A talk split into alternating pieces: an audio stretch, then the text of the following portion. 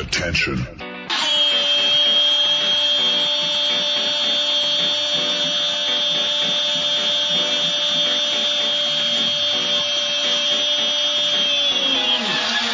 Attention. Da steht Djokovic und die Trophy in die Höhe. Ist das fantastisch. One, two, three. We are the champions. Attention. Hier ist Sportradio 360.de, der Sportradio Podcast. Am Telefon Michael Körner. Und dann meinte er nur zu mir, ja, äh, heute gehe ich nicht feiern. Zu viele Assis unterwegs. Wir haben die Nummer von Andreas Renner gewählt. Auch wenn die versuchen, all das umzusetzen, sind die anderen einfach zu gut. Das war Markus Kravitz für Sportradio 360. Sebastian Manske. Wir wollen über die Nummer 2 sprechen. Für dich eine besondere Zahl im Fußball? Und Markus Gaub. Nein. Sportradio 360.de. Bis bald. Jetzt. Es ist die Big Show 346 auf Sportradio 360.de. Moin hier aus den David Alaba Studios. Zapf ist nicht da, Zapf ist beim Golfen in Marokko, aber wir haben trotzdem eine, eine illustre Line-Up zusammengestellt. Erstaunlich viele Buchautoren heute am Start. Da muss ich gleich mal fragen, den Urpoeten David Ninas. David, du bist auch Buchautor schon. Du hast mir aber viele Bücher geschickt oder du bist Teil von Büchern. Wie schaut's aus bei dir? Grüß dich, David. Ja, Tag aus Bochum. Ähm, ja, also ich habe äh, tatsächlich ähm, ein Buch über das Ruhrstadion mitgeschrieben und mitgeplant. Äh, das ist jetzt schon boah, fast zehn Jahre, glaube ich, her, zum 100-jährigen Geburtstag des, äh, des Stadions beziehungsweise des Feldes, auf dem der VfL Bochum laufen gelernt hat. Äh, dann habe ich mitgeschrieben an einem Buch Diese eine Sekunde. Ja von äh, vom äh, Redaktionsnetzwerk Deutschland. Ähm, Im Land der tausend Derbys habe ich mitgeschrieben. Ein eigener Roman fehlt allerdings noch, Ja. aber ich werde mal sicher mein Leben werde ich natürlich noch äh, in autobiografisch äh, beschreiben. Deswegen haben wir einen Mann, der in der Belletristik ganz groß ist, eingeladen. Nein, oh Gott, nein. Christoph Ruf ist mal wieder zu Gast bei uns. Servus Christoph. Ja, hallo in die Runde. Moin. Fieberwahn heißt dein letztes Buch, wie der Fußball seine Basis verkauft. Darüber wollen wir selbstverständlich auch gleich sprechen. Kurvenrebellen davor, darüber würde ich auch gern sprechen. Aber Mittwochabend, äh, ich fange mit dir an, Christoph. Äh, ich weiß, auch in Tottenham wird für Geld Fußball gespielt, aber mir tut's halt dann doch immer bisschen leid, vielleicht auch, weil ich Juventus nicht mag. Für mich ist das ernüchternd, dass immer die gleichen Mannschaften dann doch weiterkommen. Ich hätte es einigermaßen erfrischend gefunden, wenn Tottenham Juventus rausgeschmissen hätte. Christoph, teilst du diese Depression oder hast du mit diesem Teil des Fußballs ohnehin schon abgeschlossen?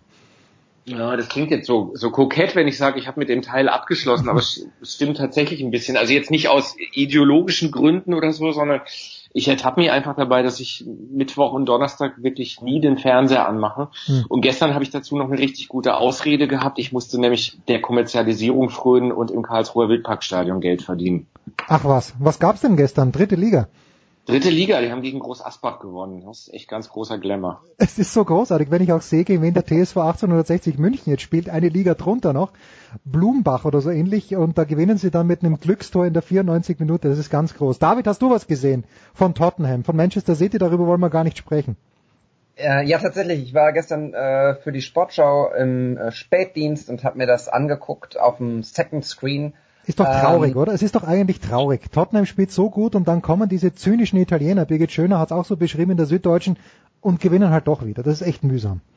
Ja, vor allem in, in, in furiosen, keine Ahnung, vier Minuten oder Ja. so machen sie einfach äh, zwei Tore, drehen das Ding und ähm, es hatte vorher nicht irgendwie den Anschein, äh, dass, dass sie das schaffen. Tottenham war besser und, und wirklich gut und ähm, ja.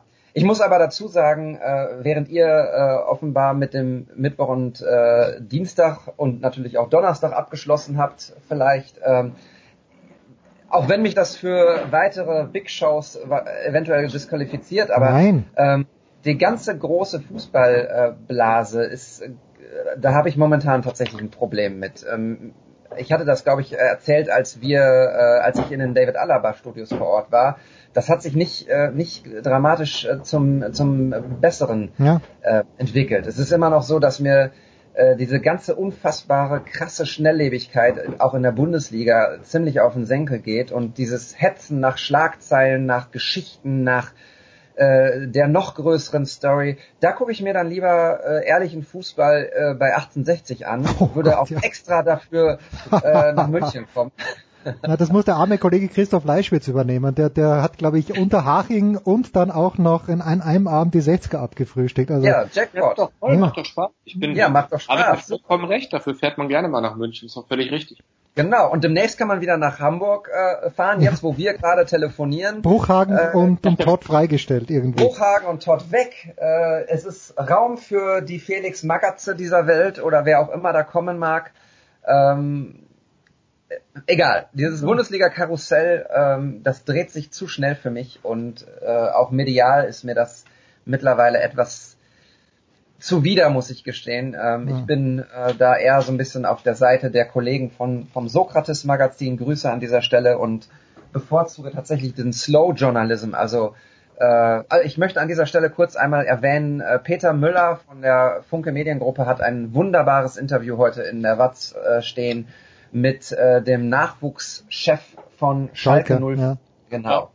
Äh, wirklich tolle Fragen, tolle Antworten, ein Gespräch, ähm, für das ich mir gerne eine Zeitung kaufe und was eben weit weg ist von dieser ähm, ja, Sucht nach der nächsten großen Schlagzeile, nach dem nächsten irgendwie, ich bin der Erste und Beste in, in der Medienwelt gedöns, das ähm, möchte ich an dieser Stelle einmal lobend erwähnen und äh, den äh, Peter herzlich grüßen. Gut, ich habe ich es noch nicht gelesen, aber ich habe die Hinweise drauf gesehen. Das muss wirklich sehr, sehr gut sein. Jetzt wird mir ja gerne vorgeworfen, ich solle doch bitte nicht über Themen reden, von denen ich keine Ahnung habe, Christoph. Und das sind natürlich, ich, ich verstehe vieles nicht und das, äh, mir geht's auch, das was David gesagt hat, auf dem Sein, aber ich verstehe auch viele Fans nicht.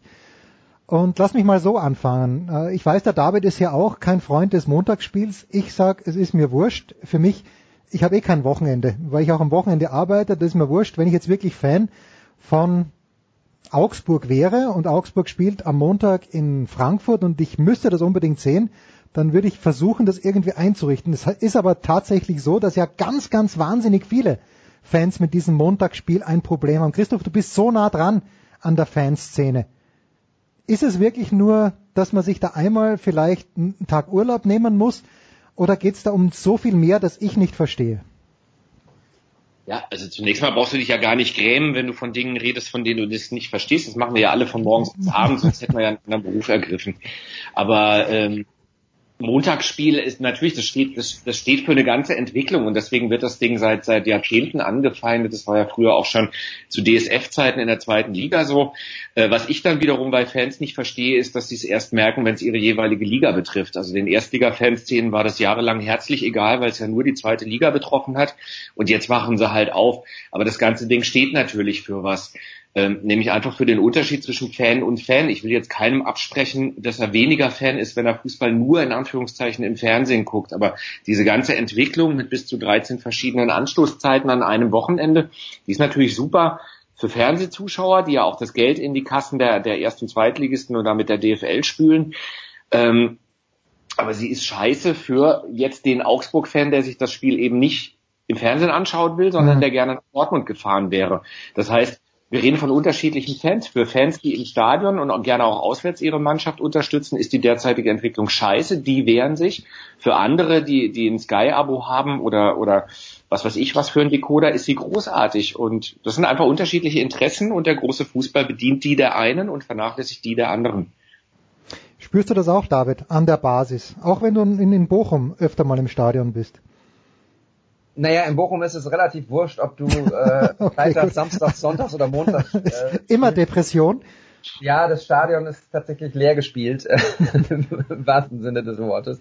Ähm, was total traurig ist für, für so ein schönes Stadion und äh, auch für den Verein. Aber ähm, das hat jetzt nichts äh, mit, mit den Montagsanschlusszeiten zu tun, ähm, weil das dann vermeintliche Topspiele sind und dann vielleicht sogar äh, der eine oder andere doch mehr da ist. Äh, ehrlich gesagt sind die Anschlusszeiten in der zweiten Liga grundsätzlich sehr bescheiden. Ne? Also äh, freitags 18.30 Uhr ähm, irgendwie gerade vom Job äh, zurück oder auch nicht äh, ins Stadion hetzen. Ähm, ehrlich gesagt schmeckt das Pilz äh, um, um 13 Uhr am Samstag auch noch nicht. Ähm, Sonntag 13.30 hey, äh, da wird gerade Suppenfleisch gemacht und normalerweise sitzt du mit der Familie am Tisch. Ist auch nicht so sexy. Und ja, montags abends 20 Uhr 15, glaube ich, oder 30, ich weiß gar nicht mehr genau. Ähm, ja, alles nicht wirklich, nicht wirklich toll. Was die Montagsspiele angeht, ähm, das wäre eine, eine fußballromantische Vorstellung von mir. Ähm, ein paar Fans haben es ja geschafft, äh, sich zu verweigern. Ich hätte es irgendwie total lustig gefunden, ähm, wenn, wenn, wenn so ein Stadion mal wirklich irgendwie nur ein Viertel voll gewesen wäre. Also wirklich so äh, Westfalenstadion äh, statt 82.000 äh, 25. 7000. Ja, okay, das wäre noch schöner, ja. hartgesockene Fans und die, die Hardcore, wirklich die Hardcore-Dauerkartenfans in China, äh, dem neuen Markt, gucken sich das Spiel dann äh, im Fernsehen an und sagen, was, was so viel heißt wie, da ist ja gar nichts los, was ist denn das für eine blöde Liga? Ne, also das hätte ich irgendwie lustig gefunden. Das ist natürlich sehr weit weg, weil klar, die, die Leute wollen ihre Mannschaft sehen ähm, und wollen äh, die Mannschaft nicht leiden lassen dadurch, dass die DFL sich irgendwie wieder was Neues ausdenkt. Aber es wäre schön gewesen, sage ich mal. Hm. Es gibt eine schöne, es gibt sowieso unheimlich viele schöne Simpsons-Folgen, aber es gibt eine, an die ich in letzter Zeit öfter denken muss. Da ist Mo, dieser schimmelige Wirt, mit seinen vier Stammgästen, kommt aus Versehen auf ein neues Modegetränk und, und plötzlich brummt das Ding. Und Homer am Tresen sagt, du hast somit einen Stammkunden verloren. Und er sagt nur, ich kann dich nicht mehr hören, das ist scheißegal. Das heißt, wenn die Stammkunden, sprich bei Borussia Dortmund, wegbleiben würden. Und es haben ja, ich glaube, es waren ja mehr als 25.000 de facto. Also das Stadion sah ja sehr viel leerer aus. Ähm, das ist das einzige Signal, was die wirklich verstehen würden. Aber das schaffen die meisten Fans und gerade auch die Ultras nicht, weil sie natürlich Teil dieser, dieser ganzen Inszenierung sind und halt einfach auch süchtig nach diesem Ding sind und dass ihnen selbst so wahnsinnig schwerfällt, einfach den letzten Schritt zu machen, einfach mal zwei, drei Spiele wegzubleiben und wenn es hart auf hart kommt, dann eben auch ganz wegzubleiben. Ja, aber weil wir gerade bei den Ultras sind, Christoph, wenn ich die Szenen mich kurz zurückerinnere, zwei Wochen das Nordderby im Weserstadion, wo der sehr vermummte Kollege aus, der, aus dem Fanblock des HSV sich dort inszeniert hat. Da höre ich dann immer, es sind nur ganz wenige und dann frage ich mich, was machen eigentlich die ganz vielen, die drumherum stehen? Finden die das toll, wenn dann Raketen abgeschossen werden? Sagen die da nichts? Äh, nimmt man das einfach hin? Du hast dich ja, wie gesagt, Christoph Ruf Kurvenrebellen jetzt gleich bei Amazon bestellen.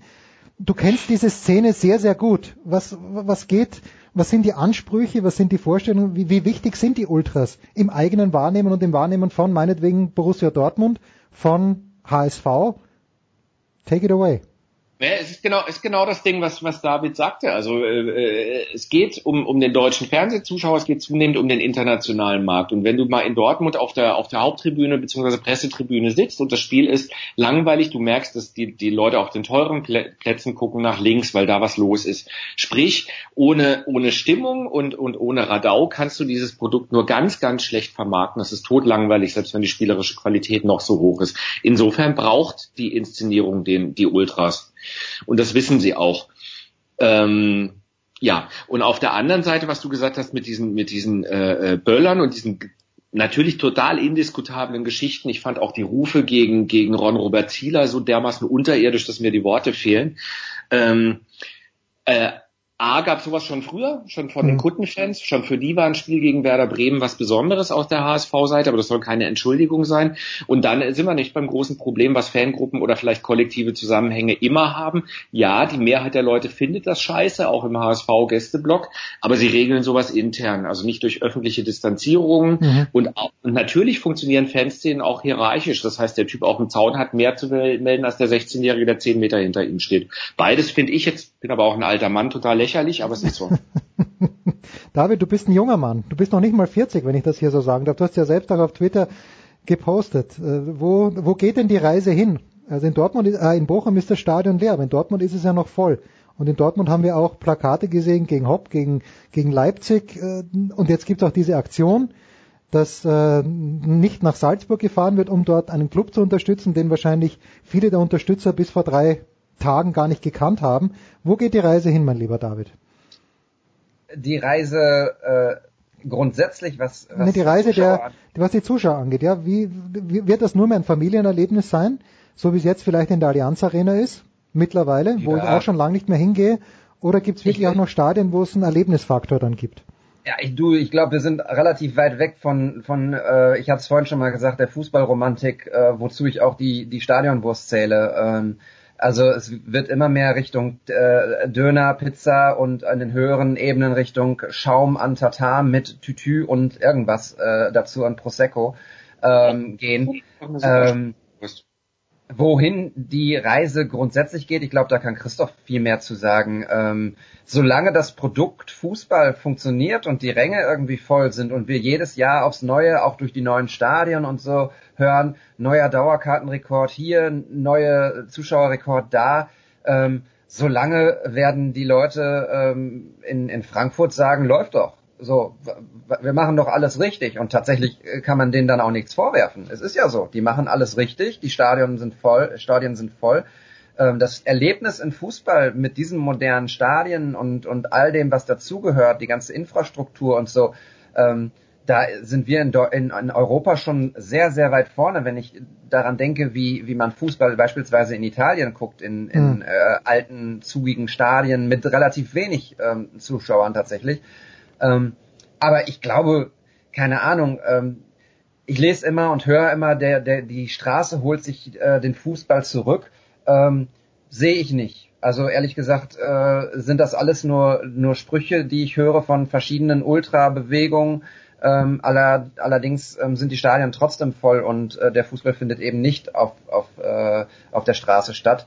Äh, dazu gibt es übrigens mittlerweile auch viel zu wenig Bolzplätze äh, in den verschiedenen Städten und Regionen. Ähm, die, die, wo ich früher, äh, als ich jung war, ähm, Fußball gespielt habe, das waren wirklich, wir hatten ja nichts, ne? Wir haben uns irgendeine Wiese gesucht, wo äh, rechts noch Kühe drauf standen, dann haben wir aus Strohballen haben wir uns einen Fußball geformt. ja, ja, passt ja schon, passt schon, passt schon. Na, alles Nein, aber gut. was ich sagen will, ist, Ja. heute kriegst du halt von, vom DFB und DFL äh, finanzierte äh, Bolzplätze umzäunt und so, das ist alles schön und gut, aber ähm, das hat natürlich auch was damit zu tun, äh, oder dass sie, das allein zeigt ja schon, wo es hingeht.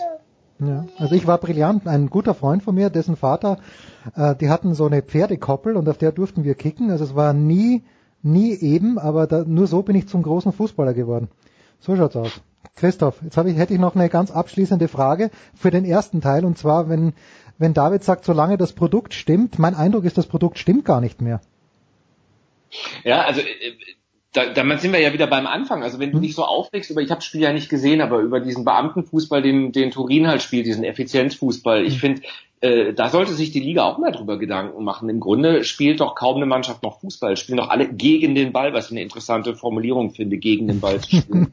Weil jeder kontert und wenn sie einen Ball haben, stehen sie dumm in der Ecke rum und warten, bis der Gegner wieder den, den, äh, den Ball hat, damit sie wieder schnell umschalten können. Also sprich, attraktiv ist das ja nicht. Da macht es ja doch la- mehr Spaß, sich äh, also Holstein Kiel fällt da auf, die haben einen Trainer, der das mal anders machen will, aber selbst Freiburg spielt im Moment keinen attraktiven Fußball. Das heißt, stimmt das Produkt? Auch was, was die Ticketpreise angeht, ja, die sind günstiger als, ähm, äh, als, als in anderen Ländern. Ich war trotzdem kürzlich mit meinem Sohn bei Regensburg-Ingolstadt, auch so ein Brüllerspiel. Und ich habe äh, für einen beschissenen Sitzplatz in der Kurve 36 Euro und R20 als Zehnjähriger gezahlt. So richtig billig ist das dann ja auch nicht mehr. Aber grundsätzlich sehe ich das genauso wie David. Da ist viel Geprose, viel leere, viel leere Ankündigungen dabei, gerade in, aus, den, aus den Kurven. Deswegen habe ich das Buch auch Fieberwahn genannt, weil Mhm. ich nicht finde, dass es gut und böse gibt. Es gibt nicht die böse DFL und die lieben hehren Fans mit die Bratwurst und, und Bier wollen andererseits, sondern alle sind irgendwie im Fieberwahn. Alle machen dieses Ding mit. Die Ticketpreise werden steigen. äh, Die Spielergehälter werden steigen, 50 plus 1 könnte gekippt werden und so weiter und so fort. Ja, und was dann? Also kühlt das Ding dann runter? Also springt man dann vom Brett und sagt, jetzt gehe ich doch mal zu meinem Oberligisten um, um die Ecke? Nein, weil es wird so laufen, wie es auch bei allen Diskussionen um Ausgliederungen läuft. 90 Prozent der Vereinsmitglieder sind für vermeintlich mehr sportlichen Erfolg, Investoren reinlassen und 10 Prozent sagen, nee, mein Verein bedeutet mir mehr, bedeutet mir auch Mitbestimmung. Und so ist es 90 zu 10. Gut, kurze Pause und das Stichwort ist schon gefallen, denn nirgendwo kennt sich Christoph Ruf fast noch besser aus als beim SC Freiburg. Kurze Pause.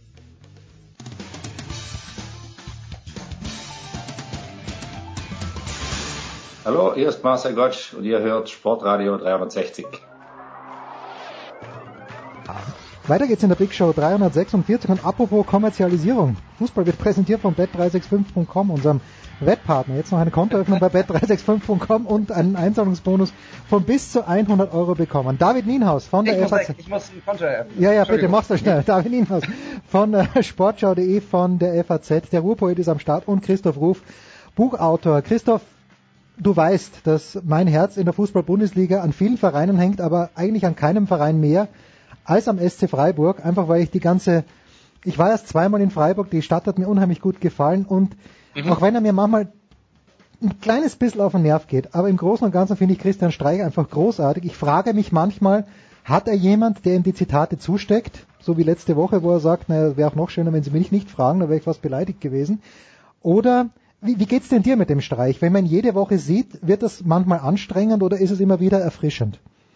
Nee, ganz im Gegenteil, ich würde ihn gerne viel öfter sehen. Da gibt nämlich unter dem Jahr gar keine, gar keine Interviews und äh, eigentlich ist das sehr erfrischend, wenn man, also weil man mit ihm auch ausmachen kann, ähm, jetzt sage, sagen Sie einfach mal Ihre wirkliche Meinung. Das muss ja dann auch gar nicht unbedingt geschrieben werden, aber dass man sich einfach mal unterhält, das ist, wenn man regelmäßig über einen Verein schreibt, ja ganz, ganz wichtig, macht er leider nicht mehr. Ähm, nö. Ansonsten sind viele Pressekonferenzen mit ihm auch, auch äh, äh, eher kurz, weil er manchmal gar nicht allzu viel sagt, gerade nachspielen, aber vor, vor dem Spiel äh, sagt er durchaus was. Und also einflüstern geht bei ihm nicht. Das würde nicht, das würde nicht klappen. Das, ich glaube, das hat die Presse auch mehr oder weniger aufgegeben. Übrigens finde ich die Formulierung, er sagt was sehr, sehr schön und treffend an der Stelle. Es gibt ja auch viele Trainer, die reden und sagen nichts. Äh, Christian ja. Streich äh, sagt halt auch was häufig. Und auch, äh, was ich schön finde, Dinge, die über den Tellerrand hinausgehen, ähm, Dinge, äh, die zeigen, dass äh, Fußball auch in anderen Bereichen eine Verantwortung hat, ähm, was, was äh, viel zu wenig in diesem, in dieser Plastik äh, Welt ähm, zum Vorschein kommt. Übrigens, das ist ja, ja schön, dass ähm, Christian Streich äh, so wenig spricht, aber es wird sich ja bald ändern. Als Bayern-Trainer muss ja, da ja, musste, musste ja. ja gut, da bist du ja ständig. Da sind, wir nämlich, da sind wir genau beim Thema. Also da gebe ich dir halt total recht, David. Also wir, wir Medien sind halt mitschuld an diesem ganzen Schwachsinn und an diesem ganzen überdrehten Mist. Also ich glaube, es, es war halt wirklich nie Thema, dass er Bayern-Trainer wird, aber natürlich wird auch der PK wieder äh, nicht über Spiel geredet, sondern wieder über diese Geschichte, von der jeder insgeheim weiß, es ist nicht das Geringste dran, aber man redet drüber. Ich weiß, ja, ich weiß gar nicht, wer es getwittert hat. Irgendjemand hat es getwittert. Ähm, nee, gar nicht. Das war, war das offizielle Statement von, äh, von Seyer, vom äh, Sportvorstand vom SC Freiburg, der geschrieben hat, irgendjemand setzt es in die Welt und äh, ganz viele Leute schreiben es ab, ohne irgendwie nachzufragen, zu prüfen, wie auch immer. Hauptsache, äh, du hast es irgendwie auch auf dem Portal, im Blatt oder wo auch immer stehen, weil alle reden ja drüber. So, ähm, das ist, das, ich, ich verstehe es einfach nicht, weil ehrlich gesagt, dadurch, dass es alle schreiben, wird es nicht wahrer und es wird auch nicht realistischer. Ne? Also von daher, ähm, weiß nicht, da, da muss man einfach. ja, wir haben, wir haben Gäste. Luca ist, glaube ich, dabei, wenn ich das genau, richtig höre. Genau, Luca ist dabei, malt und hört auch mit einem Ohr zu. Ja, Genau. Ja, also ich meine, äh, es ist ja schon schlimm genug, wenn, also mich regt mich, diese, diese, diese, diese Windmaschine, die finden wir ja wahrscheinlich alle drei zum Kotzen. Aber was mich noch mehr ärgert, ist, wenn sogenannte Qualitätsmedien so ein Gerücht aufgreifen und dann so pseudo-ironisch trotzdem transportieren. Kann man es nicht einfach mal ignorieren? Also der Kicker hat das zum Beispiel am, am, am, am äh, lange Zeit gemacht die, die wussten, was alle wussten, es ist nichts dran an Streich und FC Bayern und mhm. haben diese Geschichte einfach nicht weiter, weiter verbraten. Genauso muss man es machen. Also früher hat man mal gelernt, if you doubt, leave it out. Und eigentlich heute muss man schon fast sagen, if, if you know it's not true, leave it out. Und, mhm. und es wird aber trotzdem weiter kolportiert. Also es ist eigentlich, boah, schlimm, was wir gerade, viele von uns gerade veranstalten, finde ich, ja.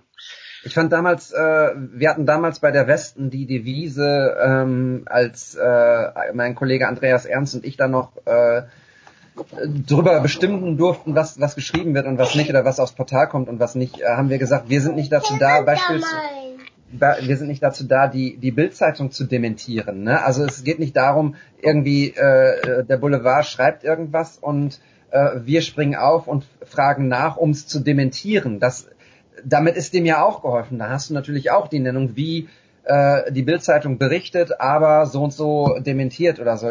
Ähm, grundsätzlich gilt eigentlich, äh, locker durch die Hose atmen, mal einfach irgendwie gucken, äh, ob das überhaupt realistisch ist, was da geschrieben wird. Und natürlich ist Christian Streich ein guter Typ und, und äh, seit 162 Jahren erfolgreich irgendwie im, im deutschen Fußballbusiness, hat seine, seine äh, Lorbeeren verdient in der, in der Jugend- und Nachwuchsarbeit und so weiter. Äh, das rechtfertigt aber noch nicht, dass man so ein Gerücht in die Welt setzt, dass er plötzlich Bayern-Trainer wird. Also ehrlich gesagt, puh. Ja, es ist schon sehr, sehr anstrengend. Hat sich denn Christian Streich, Christoph, ein bisschen eingefangen auch, weil es ist ja noch nicht so lang her, dass er auch gerne mal mit Verschwörungstheorien um die Ecke gekommen ist. Das arme, benachteiligte Freiburg die ganze Zeit. Oder habe ich das nur überhört in den letzten Wochen und Monaten? Also ich glaube, in der Gefahr ist der ganze Verein so ein bisschen, sich mhm. als als äh, ständig benachteiligt zu stilisieren. Also Jochen Seyer ist auf jeden Fall jemand, der das, der das, der das weiß, der das mitdenkt und der es deswegen versucht zu vermeiden. Es ist ja auch in der Saison einfach nicht so. Sie haben oft Glück mit Schiedsrichterentscheidungen und, mhm. und, und oft auch nichts hält sich aber definitiv die Waage. In der Abstiegssaison hatten sie wirklich Pech, aber wie andere Mannschaften, die unten stehen, auch. Ähm, sind sie ein bisschen in der Gefahr zu, ich äh, Gefahr zu, nö, äh, sind sie ein bisschen in der Gefahr, da die Fehler zu machen. Aber ähm, ich glaube, sie haben sich wieder eingefangen. Christian Streich wird nie so ganz zu kontrollieren sein, wenn ihn was aufregt. Das kann schon eine Reporterfrage sein, dann, dann schießt er auch mal übers, übers Ziel ähm, hinaus. Aber ich glaube, ist dann auch jemand, der sich dann wieder entschuldigt und sich dann auch wieder von außen sieht. Das finde ich eigentlich immer sympathisch an Menschen. Ist denn Freiburg safe, was den nee. Abstieg angeht? Nee, also wo, wobei ich schon glaube, dass es diese Saison äh, unter anderem mit dem HSV und, und Köln vielleicht zwei, drei Mannschaften gibt, die schlechter sind, vielleicht auch Mainz, aber Freiburg ist diese Saison wirklich deutlich schlechter als der Tabellenstand. Selten so eine, so eine wackelige Freiburger Mannschaft gesehen. Es mhm. kommt in den Resultaten nicht ganz rüber. Sie, sie mauern zurzeit sehr, sie verteidigen super, sie laufen sich die, die Lunge aus dem Leib und, und das reicht offensichtlich, aber im Grunde hm, wackelig dieses Jahr. Tja. Also der drittletzte Platz, der ist noch überhaupt nicht äh, äh, außer Reichweite.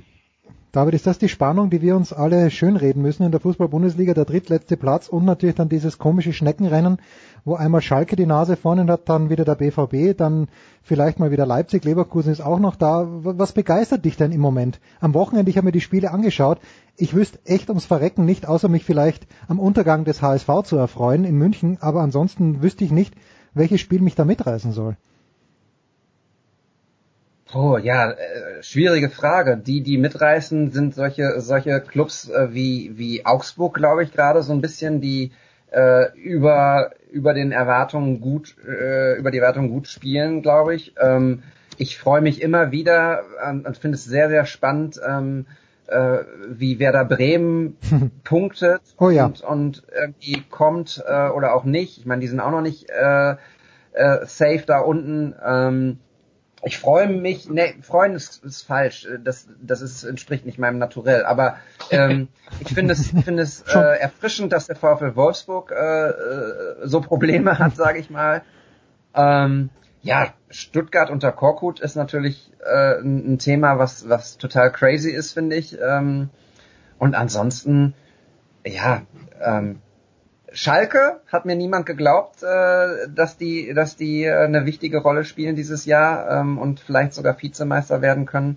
Ähm, Finde ich tatsächlich ganz erfrischend, auch wenn der Fußball auch nicht wirklich attraktiv ist. Ähm, aber grundsätzlich gilt, mich reißt auch nichts so richtig vom Hocker. Ähm, ich hätte die Geschichte schön gefunden, wenn die Aufholjagd vom 1. FC Köln weitergegangen wäre.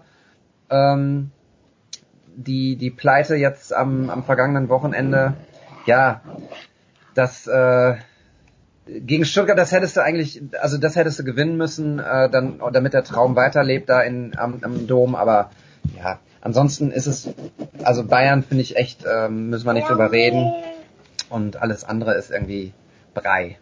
Christoph, da, hältst du dich doch lieber in Liga 2 auf, wo jeder absteigen und jeder aufsteigen kann. Ja, aufsteigen vielleicht nicht jeder, aber Relegationsplatz. Aber die zweite Liga, wo ich jetzt am vergangenen Wochenende, mir ist ein kleines bisschen das Geimpfte aufgegangen, als ein Sky-Moderator gesagt hat, die spannendste Liga der Welt. Ich finde das, äh, du hast Kiel angesprochen, aber ansonsten ist das halt auch typischer Zweitliga-Fußball, der einfach davon lebt, dass keiner richtig gut ist. Oder bin ich hier ein kleines bisschen zu kritisch, mein lieber Christoph? Nee, nee, ich, ich glaube, das durchschauen halt auch Leute. Also ähm, ich habe ich hab gehört, dass, dass, dass Sky zum Beispiel auch ganz oft, wenn sie wenn sie diese Vertragsfortführungsgespräche führen, dass sie auch gerade äh, äh, hören, ihr, ihr übertreibt mit diesem Angefeature, wobei die ja eigentlich eher sachlich kommentieren, finde ich, aber an der zweiten Liga kann man es festmachen. Seit Jahren ist es die stärkste Liga aller Zeiten. Mhm. Das kannst du ja nur wirklich nicht sagen. Jetzt ist es die spannendste Liga aller Zeiten. Also es muss immer ein Superlativ muss rein. Ohne Superlativ geht's nicht das merken die Leute. Nichts im Leben ist jeden Tag großartig und noch großartiger als am Tag, Tag zuvor. Das ist keine richtige Strategie. Ist. Ähm, und genau, die zweite Liga ist im Grunde, ich gucke oft dritte Liga, auch beruflich oft den KSC in letzter Zeit. Die zweite Liga ist unten grauenhaft. Also was Fürth und Darmstadt zurzeit spielen, das ist, ist, ist schlimm. Das ist nicht besser als dritte Liga, glaube ich. Ähm, jo. Jo, dann äh, schauen wir uns mal das kommende Wochenende noch an. Ich darf ich noch was zur zweiten Liga ja, sagen? Ja, natürlich. Sag was zu Bochum. Sag was Gutes ich, zur zweiten nee, Liga. Zu Bochum. Ach komm, Bochum, äh, kein Kommentar. äh, nein, ich finde es total verrückt. Diese zweite Liga ist irgendwie, Holstein Kiel gewinnt gefühlt 99 Spiele in Folge nicht und sind immer noch Dritter. Dritter. Ja, Wahnsinn. Äh, oben sind, sind Clubs wie, wie äh, Duisburg und selbst Bielefeld irgendwie spielen um um den Aufstieg noch mit. Ähm, äh, irgendwie, ich weiß gar nicht mehr, gucken, bis zu 32 Punkte, 33 Punkte, Platz 11. Ingolstadt hätten die gewonnen äh, gegen Bochum, dann wären die wieder klar im Aufstiegsrennen gewesen. Jetzt haben sie verloren, jetzt sind sie, äh, jetzt, jetzt haben sie den Abstiegskampf aufgerufen. Ähm, das ist irgendwie, es ist einfach nicht vernünftig sortiert. Also wer sich das ausgedacht hat und wer sich ausgedacht hat, dass Bochum da unten steht, äh, den würde ich gerne mal kurz zum Zitat äh, bitten. Das, ähm, das ist irgendwie eine, es ist einfach eine komische, eine wirklich komische zweite Liga. Also die macht mir keine Freude, sage ich ganz offen. Ja, also die abschließende Frage an den Christoph ist natürlich, der ist jetzt gleich wieder auf dem Weg nach Freiburg, aber sollte nicht schon langsam das große Buch über Friedhelm Funkel geschrieben werden? Ich finde, der, der ist, ist kein Laptop-Trainer, sondern seit 100 Jahren dabei macht aber offenbar überall, wo er ist. Ich glaube, bei 60 wären sie froh, wenn sie so, gut, Pirovka, keine Kohle ist was anderes, aber der war ja auch bei 60 München, aber ich finde Friedhelm Funkel gilt immer so als Feuerwehrmann, aber eigentlich ist das doch ein verdammt guter Trainer. Kann ich nicht beurteilen. Also auf jeden Fall ist er definitiv kein Feuerwehrmann, weil er fünf Jahre in Rostock und fünf Jahre in, in Frankfurt gearbeitet hat. Ich fand ihn die paar Mal, wo ich mit ihm geredet habe, auch eigentlich gar nicht so langweilig, wie, mhm. es, wie es mit nahelegt. Ähm, ja, aber ob ich mit, jetzt mit ihm als... Ein Buch eher, in einem Buch erst dann lieber eins über Streich. Das, das würde ich dann lieber über, über, über Streich schreiben. Aber ich habe vorhin noch bei der ersten Liga gedacht, was ich gerade ganz spannend finde, ist Gladbach. Weil ich finde, das habe ich immer, wenn ich was höre von Max Eberl, denke ich, ja genau. Mhm. Der hat vernünftige Ansichten, der ist null populistisch, der redet nicht morgen das Gegenteil von dem, was er heute gesagt hat und hat mit Dieter Hecking einen Trainer, der auch im positiven Sinne sachlich ist. Wenn die das durchhalten, ähm, vielleicht mal noch die nächsten zwei Monate zu überstehen, das fände ich großartig. Also wenn sie nicht in diese Hektik verfallen, würde ich denen richtig gönnen. Obwohl ich mit Gladbach eigentlich gar nichts zu schaffen habe, aber ich habe immer einen Eindruck, auch beim Pressesprecher und so, das ist ein vernünftig geführter Verein, der nicht jeden Mist mitmacht. So, also den würde ich diese Saison echt gönnen, wenn sie, wenn sie durchhalten. Gut, soweit haben ja, wir es ja nicht. Da kann, kann ich ja noch was zu sagen. Die Gladbacher habe ich ja nun jetzt auch lange begleitet. Äh, ist tatsächlich so dein Eindruck, Christoph, der stimmt. Ähm, sehr ruhiger Verein, sehr sachlich geführt. Ähm, Max Eberl, äh, grundsätzlich heißt es ja immer, äh, äh, der Fisch stinkt vom Kopfe her. Ähm, in, in Gladbach stinkt er eben nicht, weil Max Eberl ja. plus Präsidium ähm, einfach eine, eine Strategie fahren, äh, die heißt, hey, wir wollen Kontinuität, ähm, wir wollen dann oben mitspielen, wenn, wenn andere Vereine patzen, die wesentlich mehr Kohle haben als, als wir, einen größeren Etat haben als wir.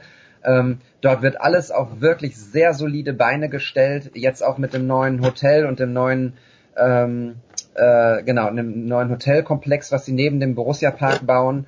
Ähm, äh, die, die ganze Nachwuchsarbeit dort die, äh, wurde ausgebaut und, und neue Zentren aufgebaut und sowas. Also es wird einfach sehr grundsolide, fast schon langweilig äh, gearbeitet dort.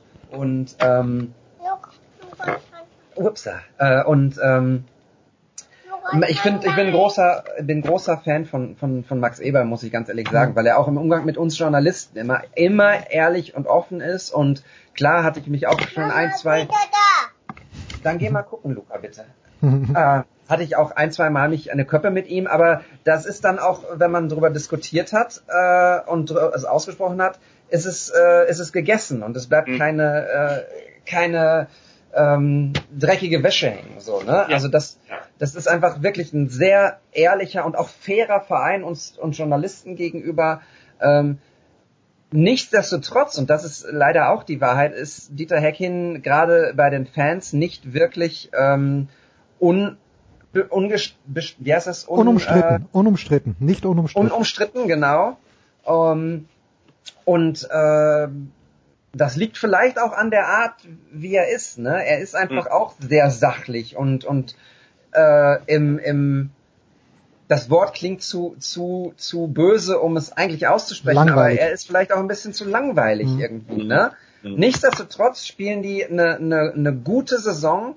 Ähm, was äh, ich daran festmache, klar, sie, sie sind jetzt irgendwie ähm, weiß gar nicht, auf, auf sieben oder acht, äh, auch nur noch so gerade in Schlagweite zur Europa League, aber ähm, wenn man sich den Kader anguckt und guckt, was die für Verletzungsprobleme hatten, das haben andere, haben andere auch, aber ich habe so ein bisschen das Gefühl, dass das bei der Borussia dieses Jahr enorm ist und dafür stehen die halt immer noch ganz okay da. Mhm. Ähm, Max Eberl ruft jedes Jahr aufs Neue, wir Journalisten können es schon fast nicht mehr hören, äh, im Prinzip die Einstelligkeit aus, das ist das. Saisonziel, weil von der Einstelligkeit aus, also 7, 8, 9, äh, äh, als hintere Plätze der Einstelligkeit immer noch Richtung 6 und 5 und 4, was machbar ist, theoretisch. Du bist immer in Schlagdistanz und es ist eben kein Ziel nach dem Motto, wir müssen jetzt Champions League oder wir müssen jetzt Europa League oder so. Ne? Insofern, ähm, das erleichtert auch die Arbeit für, für den Trainer und es erleichtert die Arbeit auch für die Spieler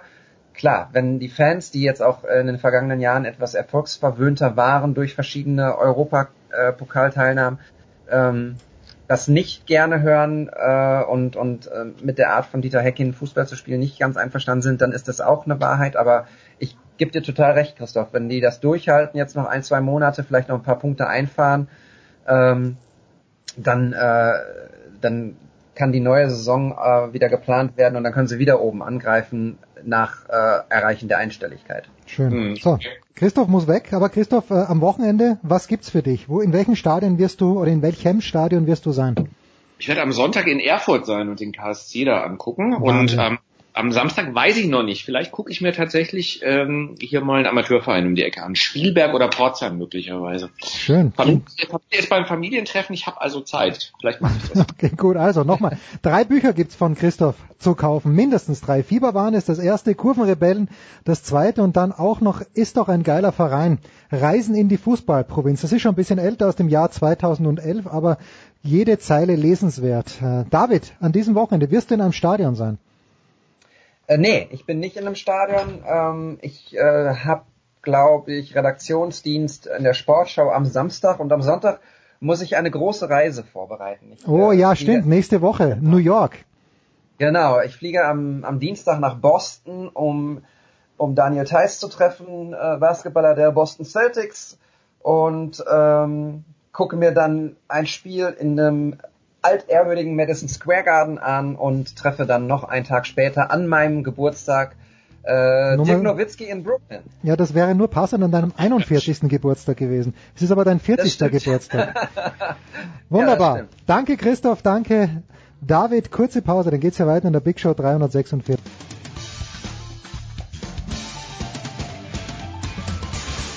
Hallo, hier ist Uwe Gensheimer und ihr hört Sportradio 360.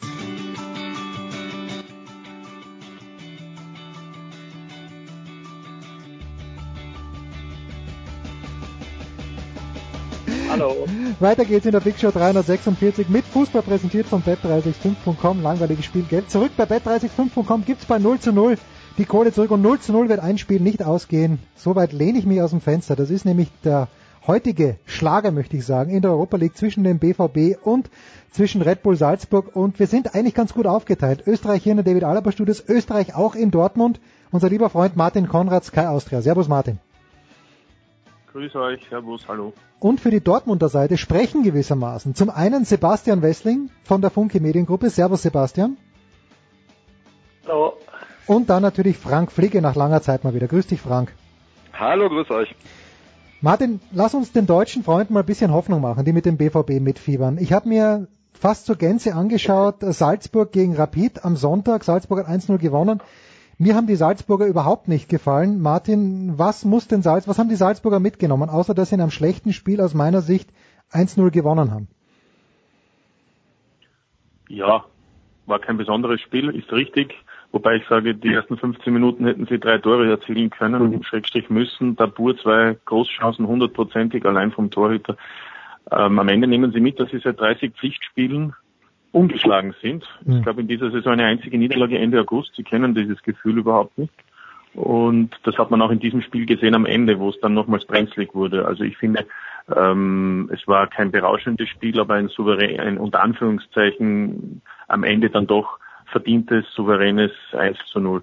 Frank, wie groß ist der Respekt in Dortmund vor dem Gegner Salzburg? Ach, ich glaube schon, dass der äh, relativ groß ist und zwar schon äh, alleine deshalb, weil der BVB ja im Moment auch nicht äh, spektakulären und vollkommen souveränen Fußball spielt. Hm. Ähm, und äh, es gibt überhaupt keinen Grund anzunehmen, warum das jetzt gegen Salzburg leichter werden sollte, als es in der letzten Runde gegen Bergamo war. Wie schwer sich Borussia da getan hat, ähm, haben wir alle noch äh, in Erinnerung. Das war spitz auf Knopf. Sieben Minuten vor Schluss war der BVB noch ausgeschieden.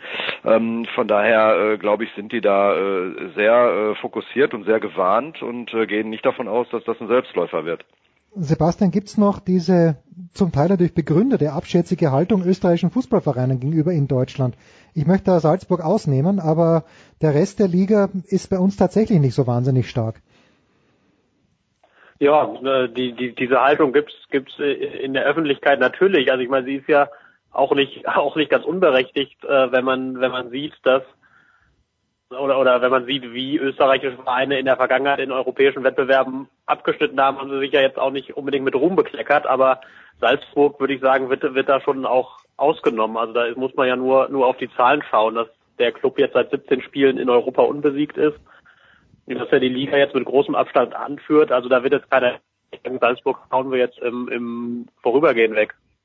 Hm. Martin, was, was können denn die Salzburger wirklich gut, was dem BVB wehtun kann?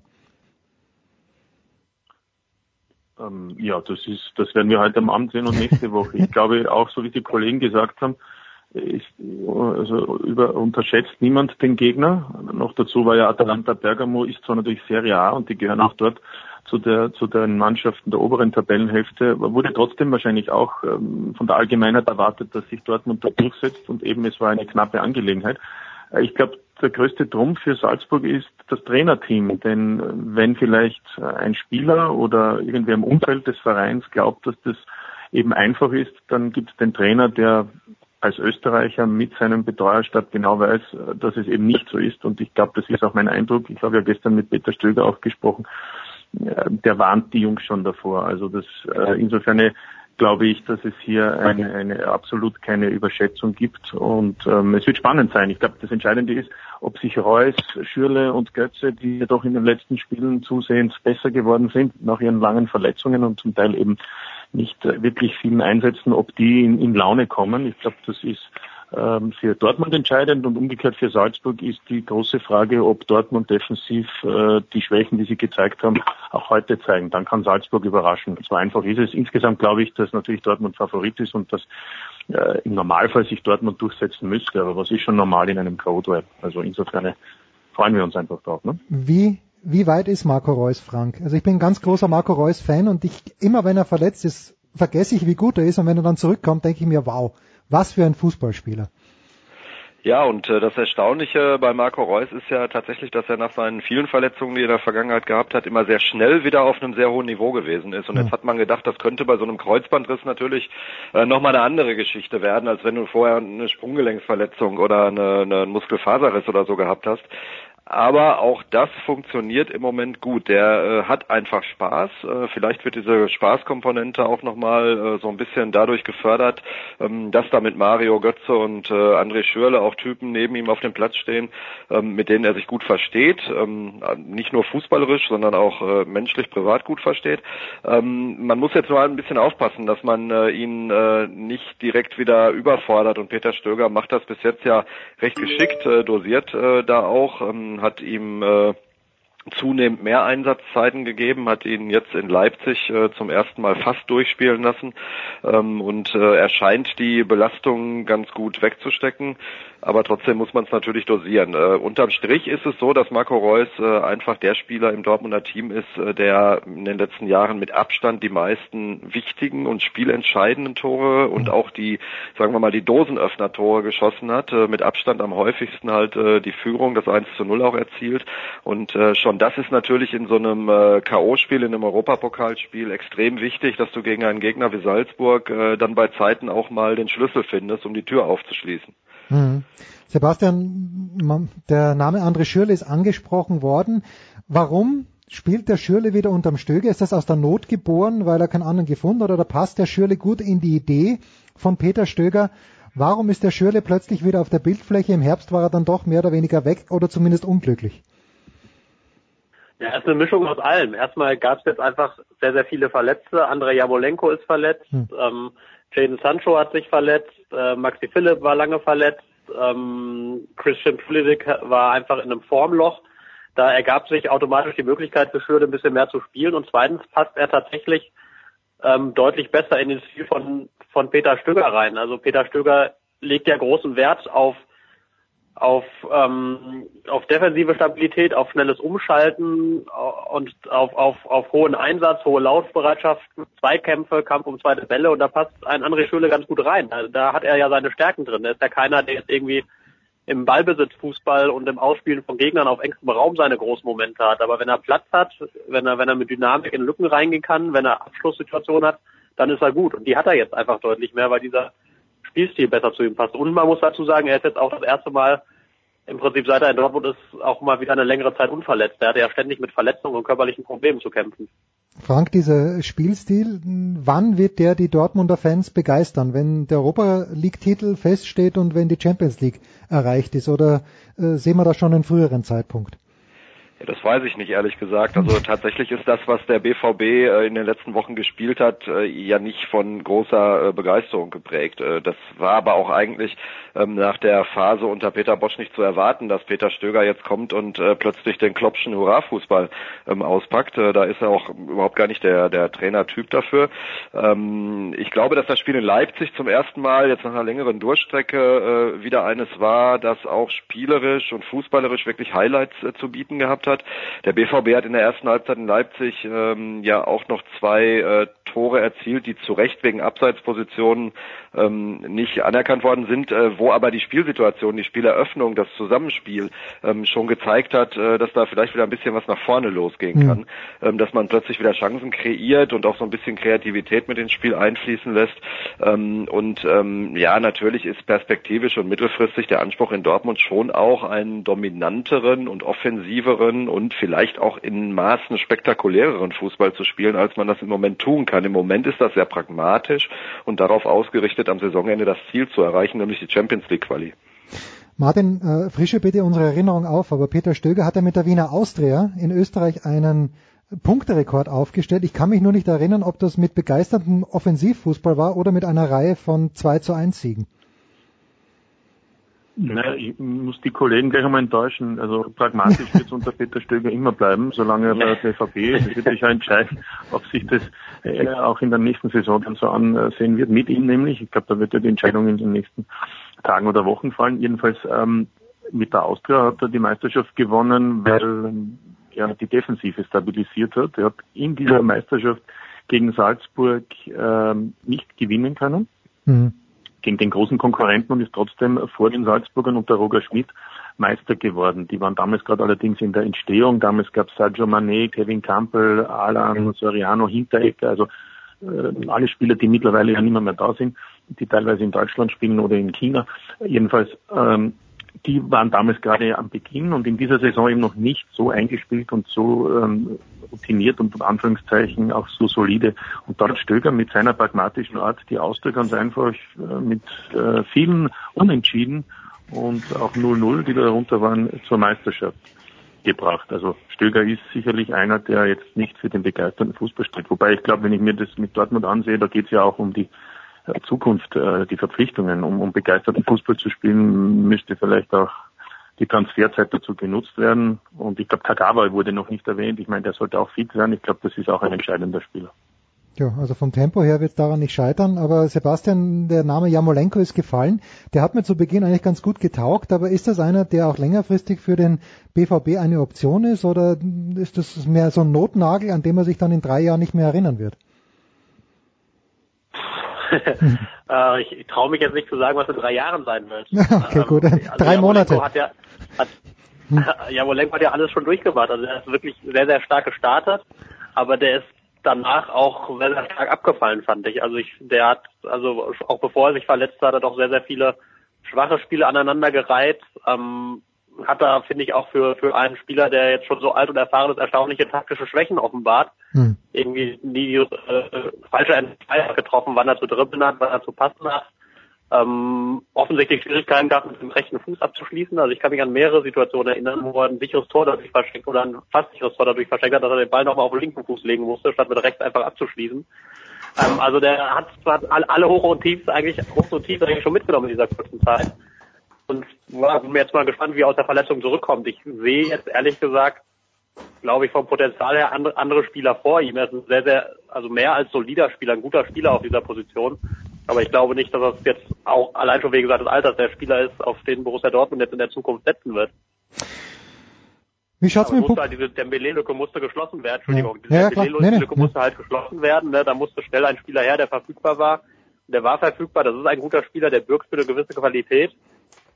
Von daher war die Verpflichtung in Ordnung, aber ähm, es ist jetzt, wie gesagt, glaube ich, nicht keiner, der zu allzu großen Fantasien jetzt für die nächsten drei, vier, fünf Jahre anregt. Schade, ich mag diese etwas untersetzten Spiele, weil ich selber etwas untersetzt bin. Frank, äh, wie schaut's mit dem Publikum aus? Denn wir wissen heute Abend, dass in Leipzig äh, es ist für Kurzentschlossene, werden wahrscheinlich noch ein paar Plätze frei bleiben. In Dortmund hatten wir das Montagsspiel, wo doch ein ziemlich großer Teil des Publikums nicht am Start war. Jetzt gibt's diese Aktion, dass einige Fans nicht mitfahren nach Salzburg, weil sie dort einen Club unterstützen, von dem sie bis vor drei Tagen gar nicht wussten, dass es das jemals gegeben hat.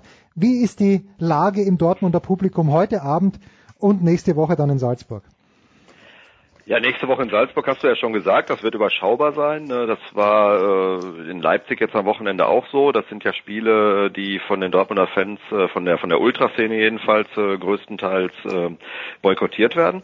Ähm, wir sind im Moment in Dortmund sowieso, was die ganze Atmosphäre und die Stimmung angeht, in, in so einer Art Boykott- und Protest-Dauerschleife. Mhm. Ähm, das, das nervt auch. Also ehrlich gesagt nervt das viele Leute. wir haben mittlerweile ständig irgendwelche Proteste, die man auch äh, nachvollziehen kann. Also ich bin da in, in vielen Punkten, was zum Beispiel Montagsspiele oder so angeht, und du kennst auch meine Haltung zu äh, Konstruktionen ja. wie Rasen, äh, Dingsbums Leipzig.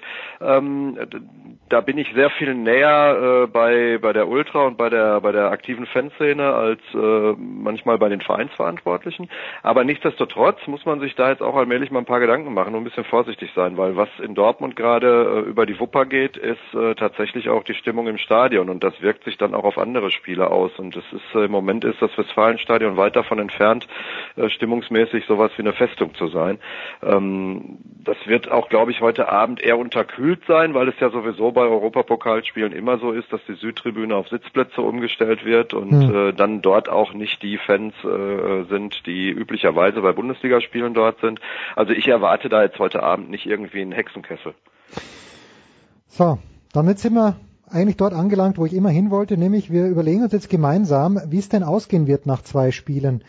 Ich denke nämlich, und ich fange mit dir an, Martin, äh, du, du kannst mir gern, ich glaube, dass die Salzburger eine gute Chance haben und ich glaube, dass die Salzburger weiterkommen werden, Martin. Was sagst du? Nein, das glaube ich. Also glaube ich nicht. Ähm, wäre auch, finde ich, wirklich eine Überraschung. Es wäre kein Wunder, aber es wäre eine Überraschung, eben weil Dortmund gewarnt ist. Ja? Und ähm, Salzburg hat Qualität, Stegert hat auch zu mir zum Beispiel gestern gesagt, Salzburg würde in der deutschen Bundesliga mitspielen, nicht vorne, aber, aber sicherlich auch nicht äh, gegen den Abstieg, also in der zweiten Hälfte von der Qualität her, aber nur dann ist natürlich möglich, heute auch gut zu spielen, vielleicht auch so wie Augsburg in Dortmund ein 1 zu 1 zu spielen, dann besteht die Möglichkeit, aber im Normalfall in 180 oder mehr Minuten hm. sollte sich schon auch die höhere Qualität und zwar die einzelne individuelle Qualität der, der Offensivspieler durchsetzen. Wie gesagt, alles ist möglich. Selbst persönlich lasse ich mich gerne überraschen. Ich glaube, dass trotzdem Dortmund leichter Favorit ist. Insgesamt in zwei Spielen. Sebastian, leichter Favorit oder großer Favorit? Ähm, normalerweise vom Papier her großer Favorit, so wie sie momentan spielen, eher leichter Favorit. Also ähm, aber es ist, also Dortmund hat natürlich über über seine Einzelspieler, ähm, die sie haben im Moment, sind sie einfach in der Lage, auch Spiele zu gewinnen, in denen sie sich nicht so leicht tun. Das zieht sich eigentlich lang durch durch die gesamte Hinrunde, dass sie sich in vielen Spielen nicht so leicht tun, aber dennoch irgendeiner meistens einen zündenden Funken hat und auf den verlassen sie sich derzeit ein bisschen, müssen sie sich vielleicht auch ein bisschen verlassen und die es wird auch in diesen zwei Spielen ein, zwei Mal genügend zünden, dass, dass sie am Ende weiterkommen, aber sie werden, glaube ich, nicht Salzburg in Glanz und Gloria äh, äh, und mit fliegenden Fahnen besiegen, sondern das werden, glaube ich, auch zwei eher zähe Spiele aus Dortmunder Sicht, aber am Ende, am Ende setzt sich Dortmund durch. Das Einzige, was schlimm ist an dieser, in diesem Jahr in der Europa League, irgendwann kommt halt Atletico Madrid und dann ist ohnehin für alle vorbei. Frank, deine Einschätzung noch kurz zum, äh, zu, zum Ausgang des Duells und dann auch gleich die Frage. Ich weiß, ihr werdet heute alle drei im Stadion sein. Ich weiß auch, dass Martin nächste Woche in Salzburg sein wird, aber Frank und, und dann auch Sebastian, äh, werdet ihr auch nach Salzburg fahren. Frank. Ich werde in 14 Tagen nach Österreich fahren, ähm, allerdings zum Skifahren. Zum Skilauf. Ja, natürlich, ja. äh, aber nicht nach Salzburg, nein, werde ich nicht. Ähm, ich bin mal ein bisschen mutiger, was äh, die Prognose angeht. Ich glaube, dass der BVB heute einen Sieg mit zwei Toren äh, vorlegt und dass das reichen wird, um im Rückspiel dann auch weiterzukommen. Schön. Sebastian, fährst du nach Salzburg? Was übrigens viel, was ja. Ich fahre nach Salzburg. Ja, ich möchte nur kurz ergänzen, das sagt natürlich auch viel über die aktuelle Lage des BVB, wenn man schon mutig ist, einen Sieg mit zwei Toren Unterschied gegen Salzburg zu ja. ja, ja, ja, ein bisschen. Aber ja, ich werde nach, ich werde nach Sebastian, das sind ja die, die Scheinzwerge, ne, glaube ich, war deine Überschrift, oder? Halt so richtig, richtig, ja. Ah, man liest sich gegenseitig. Schöne, schöne Wortkreation. Ja, man, man liest sich gegenseitig. Großartig. Fantastisch. Also, Sebastian Westing fährt nach Salzburg, Martin Konrad fährt nach Salzburg und ich glaube, Frank, du bist immer in Tirol zu Gast um diese Jahreszeit, ja. oder? Okay. Genau so ist das, ja. Ausgezeichnet. Dann bedanke mich ganz herzlich bei euch dreien. Wir machen eine kurze Pause. Big Show 346 und dann geht's weiter mit Eishockey.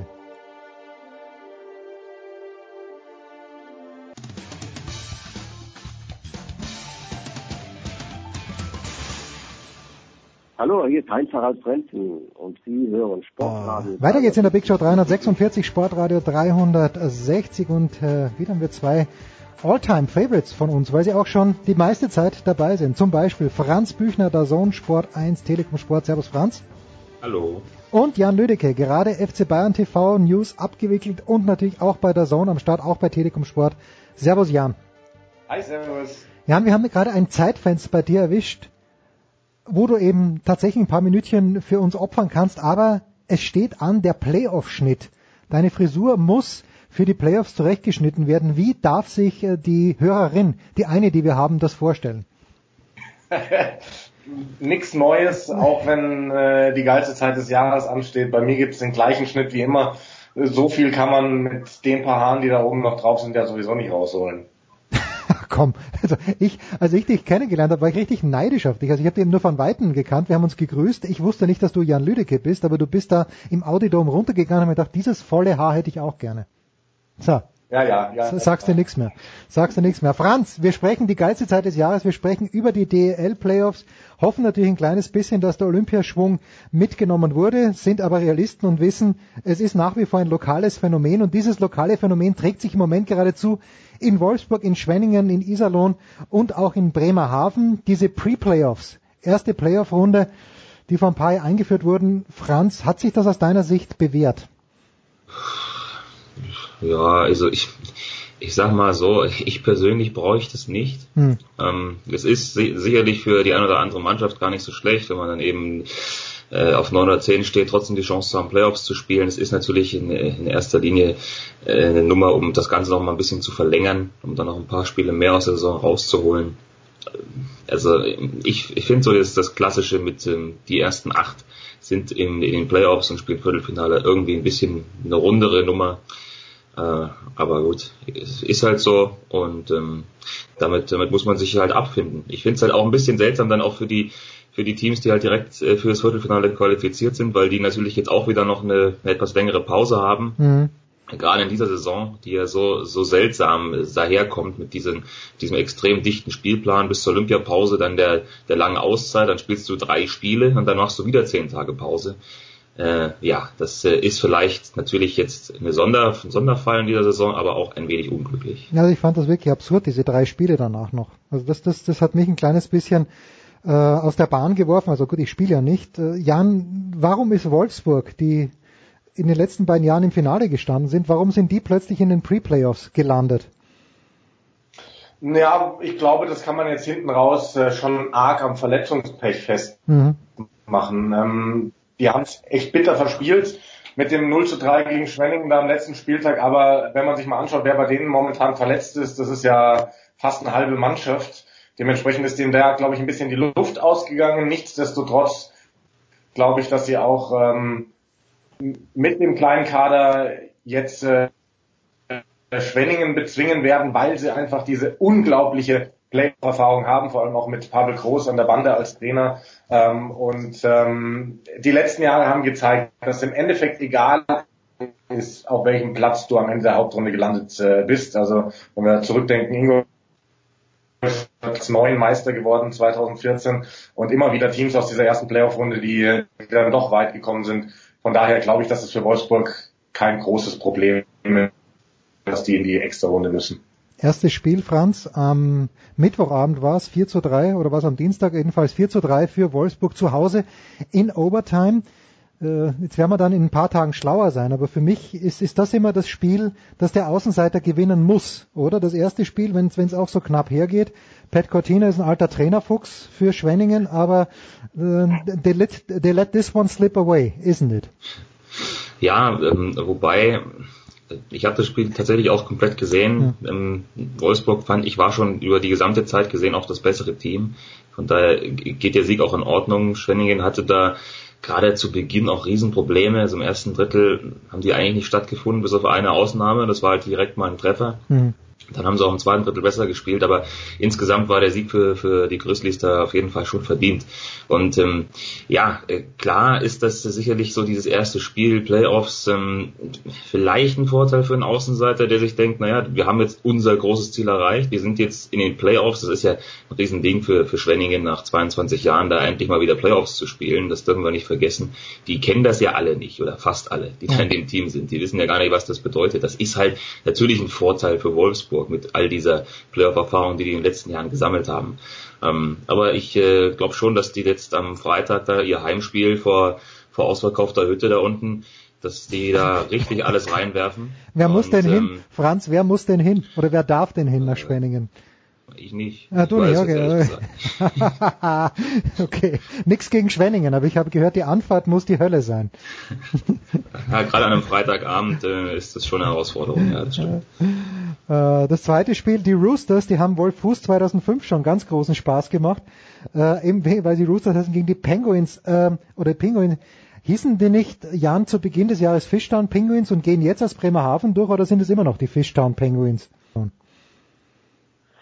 Ähm, ich war ich war echt überrascht davon, ähm, dass äh, dass die das Spiel gewonnen haben. Vor allem so deutlich, weil äh, der Seilersee in Iserlohn ist ja wirklich bekannt als als absolute Hölle, wenn man das so sagen darf, also wirklich im positiven Sinne. Da ist eine unfassbare Stimmung und die Euphorie natürlich in Iserlohn auch äh, recht hoch.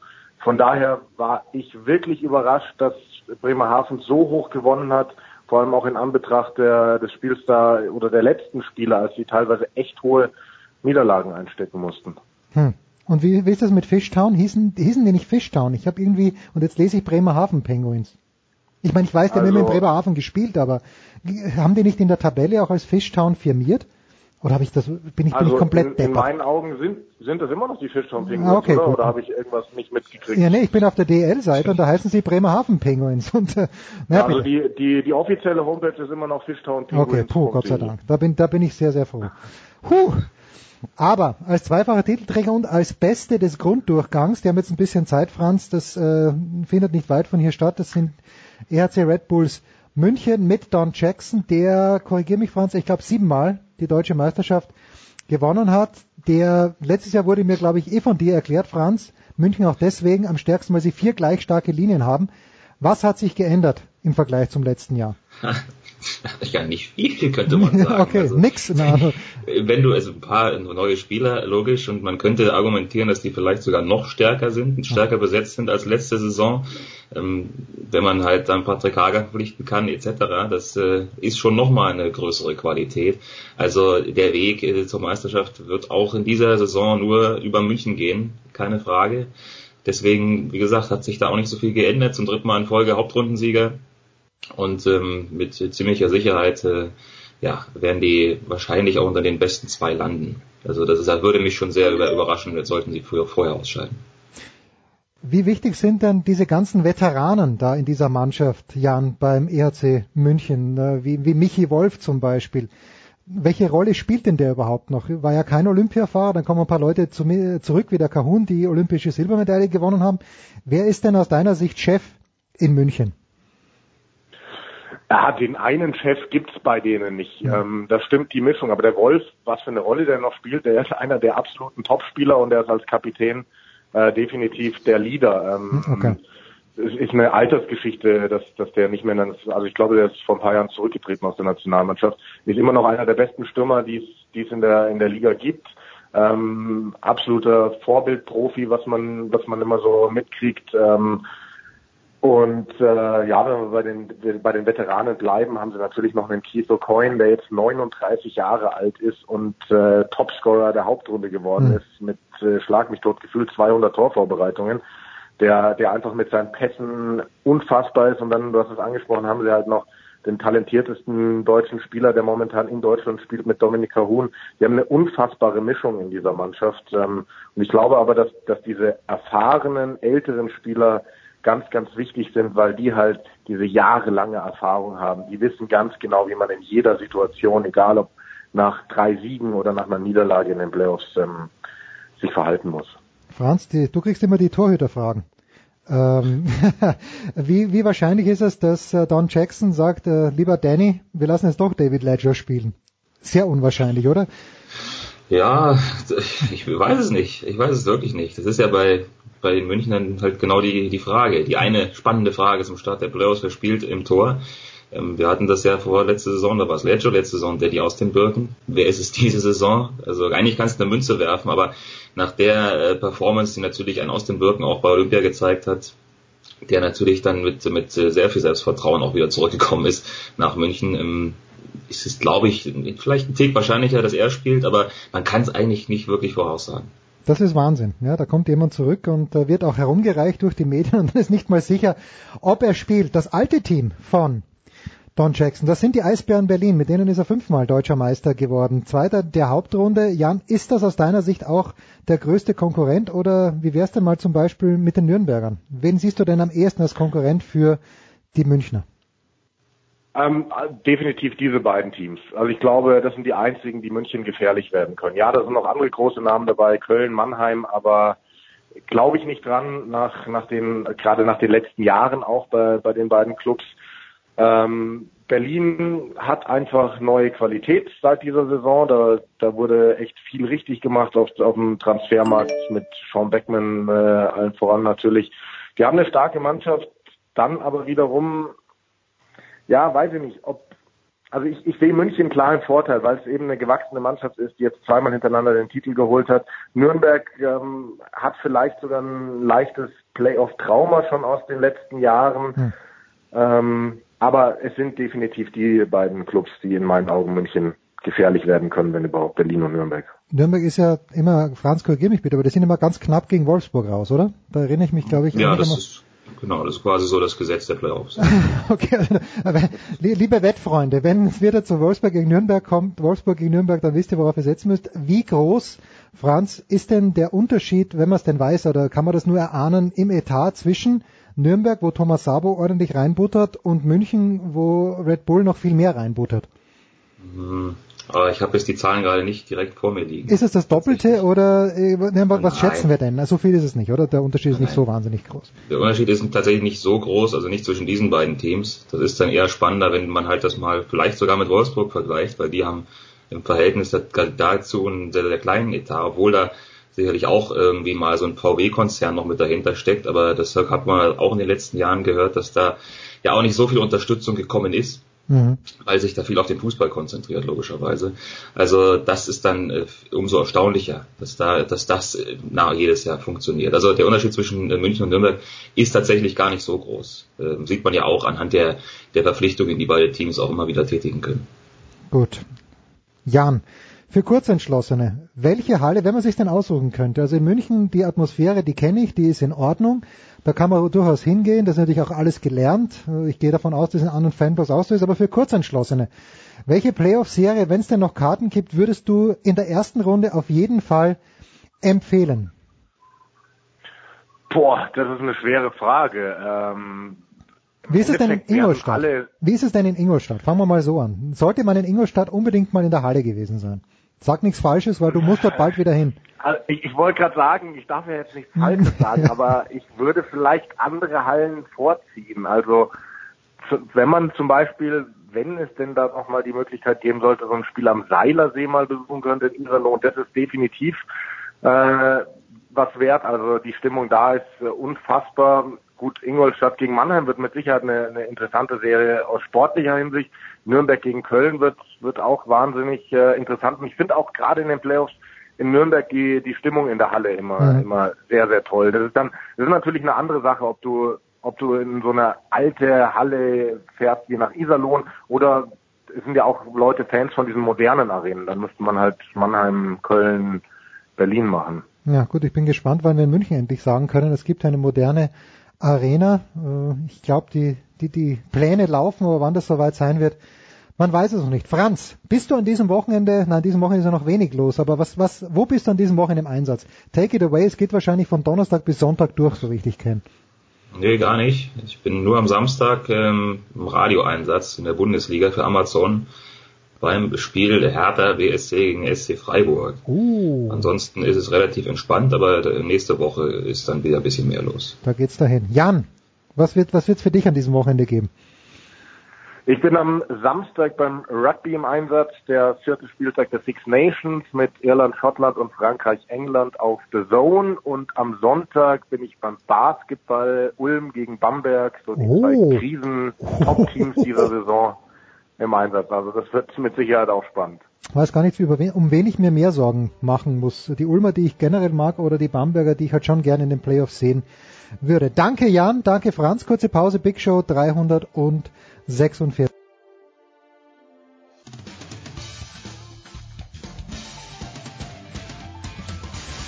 Hallo, hier ist Roger Fedor, ihr hört Sportradio 360.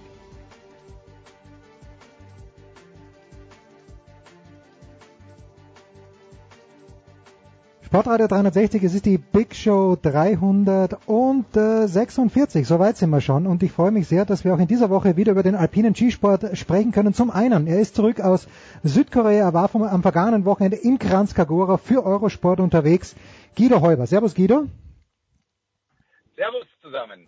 Und dann haben wir einen unserer Lieblingsgäste am Start, den fünffachen Gesamtweltcupsieger Marc Girardelli. Servus Marc. Hallo Jens, hallo Guido, wie geht's euch? Danke dir, Marc. Uns geht's gut, äh, auch weil wir natürlich deine beiden Bücher gelesen haben. Mord, Schnee und Abfahrt in den Tod. Wer es jetzt noch nicht hat, gemeinsam mit Michaela Grünig hat der Marc das geschrieben. Dazu kommen wir gleich vielleicht später. Marc Guido hat am Wochenende mit dem Frank Wörndl, ich bin fassungslos vom Fernseher gesessen, aber der Guido hat gemeint und der Frank Wörndl war sich auch nicht ganz sicher, Marcel Hirscher hätte eingefädelt. Hast du diese Situation gesehen, Marc? Und wenn ja, hast du sie bewertet? Nein, ich habe das Rennen leider nicht gesehen. Ich war äh, mit der Gruppe, mit dem Corvilla Club äh, und anderen Clubs war ich vier Tage in Sochi für ein Riesen-Event. Okay. Ich habe die Rennen in, äh, in Kranzagora leider nicht gesehen, aber ich werde mir das sicherlich am, am, am YouTube mal anschauen. äh, aber ich bin mir sicher, dass die Jury das richtig entschieden hat. Guido war schon ein bisschen komisch, weil so richtig schöne Zeitlupe haben wir eigentlich nicht bekommen, oder? Ja, es war insofern komisch, dass die Zeitlupe nicht kam, weil es ist im oberen Teil passiert. Und äh, sowohl Frank als auch ich, wir haben beide sofort einfädelt. Ja. ja. Es kann natürlich sein, dass der, es ist oftmals so spitz auf Knopf, dass die Stange wegfliegt, aber in dem Fall waren wir uns beide komplett sicher sofort. Äh, was mich dann äh, ver verwundert hat, weil gerade die Norweger und Christian Mitterer ist ja der Erste, der dann irgendeinen Protest einlegt. Mhm. Es kam gar nichts und ich habe danach auch sofort im Netz geschaut und normalerweise gibt es sofort irgendeinen, der sagt, eingefädelt hier und dort und es kam gar nichts. Und äh, gut, ich meine, Irren ist menschlich. Scheinbar waren der Frank und ich alleine auf weiter Flur, aber wir haben beide gesehen, dass er eingefädelt hat. Gut, also Marcel Hirscher mag jetzt siebenfacher Gesamtweltcupsieger, er hat glaube ich 15 oder 16, 15 Kugeln sind's. Glaube ich, im Moment hättest du das vor der Saison mit diesem Knöchelbruch für möglich gehalten, Marc? Nein, es war wirklich eine herausragende Leistung in allen Bereichen vom Hirscher. Und es war überhaupt nicht zu erwarten, dass der so eine Saison hinliegt. Das ist mit Abstand die beste, die er je hatte. Es ist jetzt dahingestellt, ob die Konkurrenz ein bisschen schwächer war wie in den anderen Jahren. Äh, zu vermuten ist es, weil ich glaube, sie haben dann mittlerweile schon auch ein bisschen resigniert. Und ähm, wenn man so, äh, wenn man so einen übermächtigen Gegner hat, wie früher das Dänemark oder Tomba in den besten Zeiten, oder auch Jean-Claude Chile, die es wirklich alle halbe Jahrhunderte mal gibt, äh, dann ist es wirklich sehr, sehr betrüblich für alle anderen, weil sie einfach nicht hinkommen. Guido, meine Mutter ist auch eine, eine Skifahrschauerin seit 1970, glaube ich, und die hat gemeint, dass der Christoffersen durch das viele Riesenslalom-Training vielleicht im Slalom ein kleines bisschen weniger spritzig geworden ist. Würdest du da meiner Mutter zustimmen oder muss ich sie in die Schranken weisen? Also ich finde, es ist so ein bisschen die Nase, also ja, ja Marc. Marc, mach bitte. Marc, leg los. Marc. Ja, also bei mir war es, äh, ich habe das schon ein bisschen überlegt auch und äh, ich habe mit vielen Leuten gesprochen jetzt mit, mit dieser Sonderleistung von Hirscher. Ich glaube, dass der Knöchelbruch für ihn äh, vom Kopf her ein Vorteil war, weil Fahrradfahren so lernst du ja auch nicht und er war eigentlich die ganze Saison so frisch, vor allem von der psychischen Leistung her. Immer dann, wenn es gegolten hat, hat er eigentlich äh, eine Top-Leistung abgeliefert. Das war in den anderen Jahren nicht immer der Fall. Und äh, vielleicht hat er sich da wirklich ein bisschen vorausgehabt im Training vor der Saison, dass er einfach nicht diese vier, fünf Monate durchziehen konnte. Das war heuer anders äh, und ich denke, es ist nicht das erste Mal, dass jemand eine außergewöhnlich gute Saison hinlegt, nachdem er eben äh, verletzt war und weniger trainieren konnte wie in den Jahren zuvor. Ich glaube, das ist schon fast eine Regel und man sollte die ja mal genauer untersuchen. Ja, im Tennis. Jetzt Guido zu Christoffersen. Guido, deine Einschätzung. Ja, Christoffersen äh, hat nach meiner Meinung eine phänomenale Saison gefahren. Ähm, wie es halt passiert, die Kugel fällt halt dann irgendwann mal auf die andere Seite. Letztes Jahr hat er sehr oft gewonnen. Dieses Jahr, nach meiner Meinung, war er sehr, sehr oft dran. Und ähm, es ist ja auch eine Hirschermanie im Moment im Internet unterwegs. Versucht es immer noch etwas zu relativieren. Natürlich stehen die Siege da. Natürlich stehen äh, die Kugeln, die er gewonnen hat, da. Aber man darf nicht vergessen, dass zum Beispiel ein Manuel Feller in, in Zagreb schneller war. Man darf nicht vergessen, dass ein ähm, Marco Schwarz in Passagen schneller war, schneller war, dass ein Dave Riding schneller war, dass ein Felix Neureuter schneller war. Mhm. Es sind schon die anderen auch da und natürlich auch ein Christoffersen in einigen ähm, Passagen schneller waren. Aber was eben den Hirscher heuer so unschlagbar gemacht hat, war die Konstanz. Du konntest ja die Uhr nachstellen. Es gab einen Ausfall, der war ausgerechnet bei Olympia, aber sonst hat er einfach eine Konstanz hingelegt. Aber er ist nicht unschlagbar. Das sieht man daran, dass mir auf einen Anhieb sieben äh, Durchgänge einfallen, wo andere schneller waren. Es waren halt bloß leider nicht über zwei Durchgänge. ja gut, leider, ich, ich, ich mag den Hirscher. Also ich kann ja gut damit leben, aber ich bin auch ein großer Freund von Manuel Feller. Äh, mag Marcel Hirscher bei den Olympischen Spielen ausgeschieden im Slalom. Hat die Goldmedaille im Riesentorlauf gewonnen, Goldmedaille in der Kombination gewonnen. Alles in allem, wenn ich die ganzen Alpinbewerbe anschaue, Marc, bei Olympia ich war sehr positiv überrascht von der, vom, vom Anspruch, den die Strecken gehabt haben und dann von den Rennen. Wie haben dir die Olympischen Spiele gefallen? Es war äh, sicherlich eine ganz spezielle Situation, auch wegen den äh, klimatischen Verhältnissen. Also ich habe das von ein paar Läufern gehört drüben, dass es wahnsinnig schwer war, dieses Material darauf einzustellen. Das hat man auch gesehen. Es war zwar verwunderlich, dass der Hirscher ausgefallen ist im Slalom, aber ähm, es war äh, ganz eigenartig, wie der runtergehackt ist äh, mit Rücklage und es war voraussehbar, dass der nicht ins Ziel kommt. Und äh, das hatte er schon mal ganz am Anfang der Saison in Val d'Isère, wo auch sehr spezielle Verhältnisse waren, hat dann aber im zweiten Durchgang ähm, die Einstellung einfach ins Blaue hinein abgeändert und ich ihn noch gesprochen vor dem zweiten Durchgang. Sie wissen nicht, was sie, was sie ändern mussten. Sie haben einfach mal etwas geändert und es hat funktioniert. Bei der Olympiade war es anscheinend noch viel, viel extremer. Das war schon vor dem ersten Rennen absehbar, dass dort diese Feuchtigkeit, diese extreme Kälte vielleicht mit Salz versetzt durch die Nähe des Meeres ein bisschen anders ist wie hier in Europa. Und ähm, auf alle Fälle haben da alle damit zu kämpfen gehabt. Umso größer ist dann die Leistung natürlich, dass der Hirscher, äh, wie gesagt, wieder mit knapp zwei Sekunden den Riesenslalom gewonnen mhm. hat und die Kombi. Ja, ähm, wir haben ja, es ist Guido. interessant, was der gesagt hat, weil ich habe ähm, mit Marcel direkt vorm Slalom äh, lang geredet oder lang reden dürfen und der hatte bereits vorm Slalom den Slalom aufgegeben. Und zwar, er hat wörtlich gesagt, mein Körper ist perfekt. 100% Leistung, mehr kann ich nicht mehr rausholen. Das heißt, das Einzige, wo ich noch was verbessern kann, ist das Material. Deswegen ist er auch mit 98 Paar Ski angereist, weil er wusste, das wird schwierig. Er wusste, dass sein Material bei diesem extrem aggressiven Ski, äh, Schnee sehr, sehr schwierig wird. Und er hat das Material nicht gefunden. Er saß vor mir und war komplett resigniert. Und er hat gesagt, ich habe das Material nicht. Also ich bin perfekt vorbereitet, aber mein Material nicht. Und das hatte der so im Kopf drin, dass ein Ausscheiden fast, fast äh, logisch war. Weil er hat gesagt, es geht nicht mit dem Material, mit dem kann ich nicht gewinnen, ich bin nicht perfekt. Und dann ist er ausgeschieden. Und das ist genau das, was der Marc gesagt hat. Die Kopfsache ist enorm wichtig geworden. Marc, wenn ich mal fragen darf, ich meine, ich bin ja auch Skifahrer, aber worauf kommt es beim Material? Ich, ich sehe die Kanten, ich sehe den Belag und die Spannung. Sind das die drei Dinge, die eine Rolle spielen? Worauf kommt es denn genau drauf an, wenn alle darüber jammern, dass es so schwer ist, die Abstimmung zu finden? Nein, da gibt es hunderte Voreinstellungsmöglichkeiten von den Bindungsplatten, von den Bindungen selber, von den Schuhen, die Plastiksorten, die man im Schuh verwendet, die, äh, die das Kanting vom Schuh äh, die Steilheit oder Sohle innerhalb des Schuhs. Also da gibt es so viele äh, äh, Einstellungsmöglichkeiten. Das ist schon fast ähnlich wie der Formel 1. Und vor allem, wenn man solche extremen Verhältnisse hat, wo man eigentlich nicht trainieren kann, äh, ist es natürlich umso, umso wichtiger, dass man eigentlich fast am Zufallstreffer landet, dass man dort einmal äh, wirklich an dem Tag das richtige Material hat. Ich kann mich auch erinnern, äh, 1989 hat man so extreme Verhältnisse in Wales bei der WM. Ich habe die Kombi-Abfahrt gewonnen, drei Abfahrten vor der WM gewonnen. Und dann war eine ganz äh, extreme Kälteperiode mit 35 Grad minus. Dann habe ich sechs Sekunden verloren, zwei Tage nachdem ich die Kombi-Abfahrt gewonnen habe.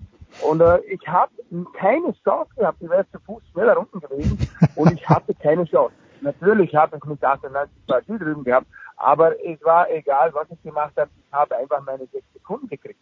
Das war unumgänglich. Ja. Unglaublich, ja. Und äh, gerade der Hirsch ist immer so perfekt vorbereitet. Guido, du hast einen, ich weiß gar nicht, war das geplant, aber ich war sehr überrascht, als ich beim Slalom eine Stimme gehört habe an deiner Seite. Denk mir, den kenne ich doch von irgendwoher. Wie lange im Voraus wusstest du, dass du mit Felix Neureuter gemeinsam den Slalom kommentieren wirst bei Olympia? Äh, ungefähr einen Monat. Ah, schon, okay, das war geplant. Okay, gut. Wie, wie, hat, wie hat er sich gemacht? So, ja? Äh, es war, ja, er hat sich äh, recht gut gemacht und er ist klar, er ist ein Sympathieträger. Es war halt ein Wahnsinns Gewaltakt, weil er äh, ist ja in Reha und konnte deswegen nicht fliegen. Das heißt, ich musste für den Slalom aus Korea zurückfliegen. Bin also äh, 48 Stunden wach gewesen und dann direkt in die Sendung marschiert und äh, war heilfroh, dass der Felix dann relativ frisch war, weil äh, ich war schon ganz schön müde. Ja, aber äh, es ist bereits das zweite Mal, dass wir zusammen kommentiert haben. Wir haben einmal einen Riesenslalom in Beaver Creek zusammen gemacht und er ist halt extrem nah dran an, an den Leuten. Und äh, das, das ist natürlich toll, wobei ich äh, ich meine, Marc äh, äh, genauso seine Analysen schätze, ja. Marc weiß äh, auch mit etwas ähm, Abstand zu seiner Karriere, die er hatte, ja immer noch genau, worum es geht. Und oftmals sind die, die so ein bisschen Abstand haben, so wie der Marc, oftmals die besseren in der Analytik, weil äh, sie ja nicht mehr dann ganz drauf achten müssen, was sie sagen, dass er dann demnächst mal äh, eine eingeschenkt kriegen von irgendeinem.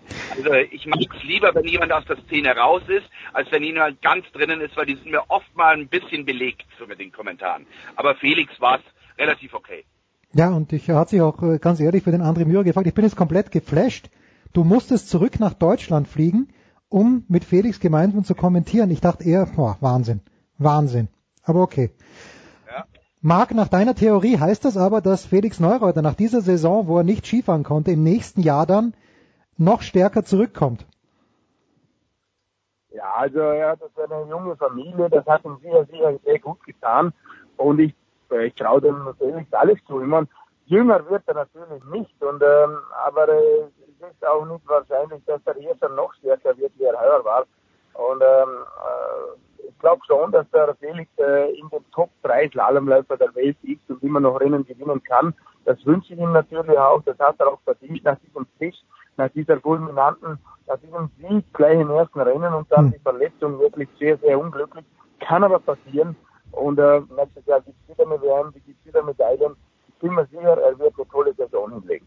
Guido, es gab äh, von unserem gemeinsamen Freund Johannes Knut, den der Marc ja auch gut kennt, Guido, aber da gab es schon relativ kritische Bilanz in der Süddeutschen Zeitung. Schließt du dich, äh, und zwar was die DSV-Ausbeute angeht, schließt du dich dieser, Aus, äh, dieser Bilanz an, eben wissen, dass Felix und äh, auch der Stefan Luiz nicht dabei waren?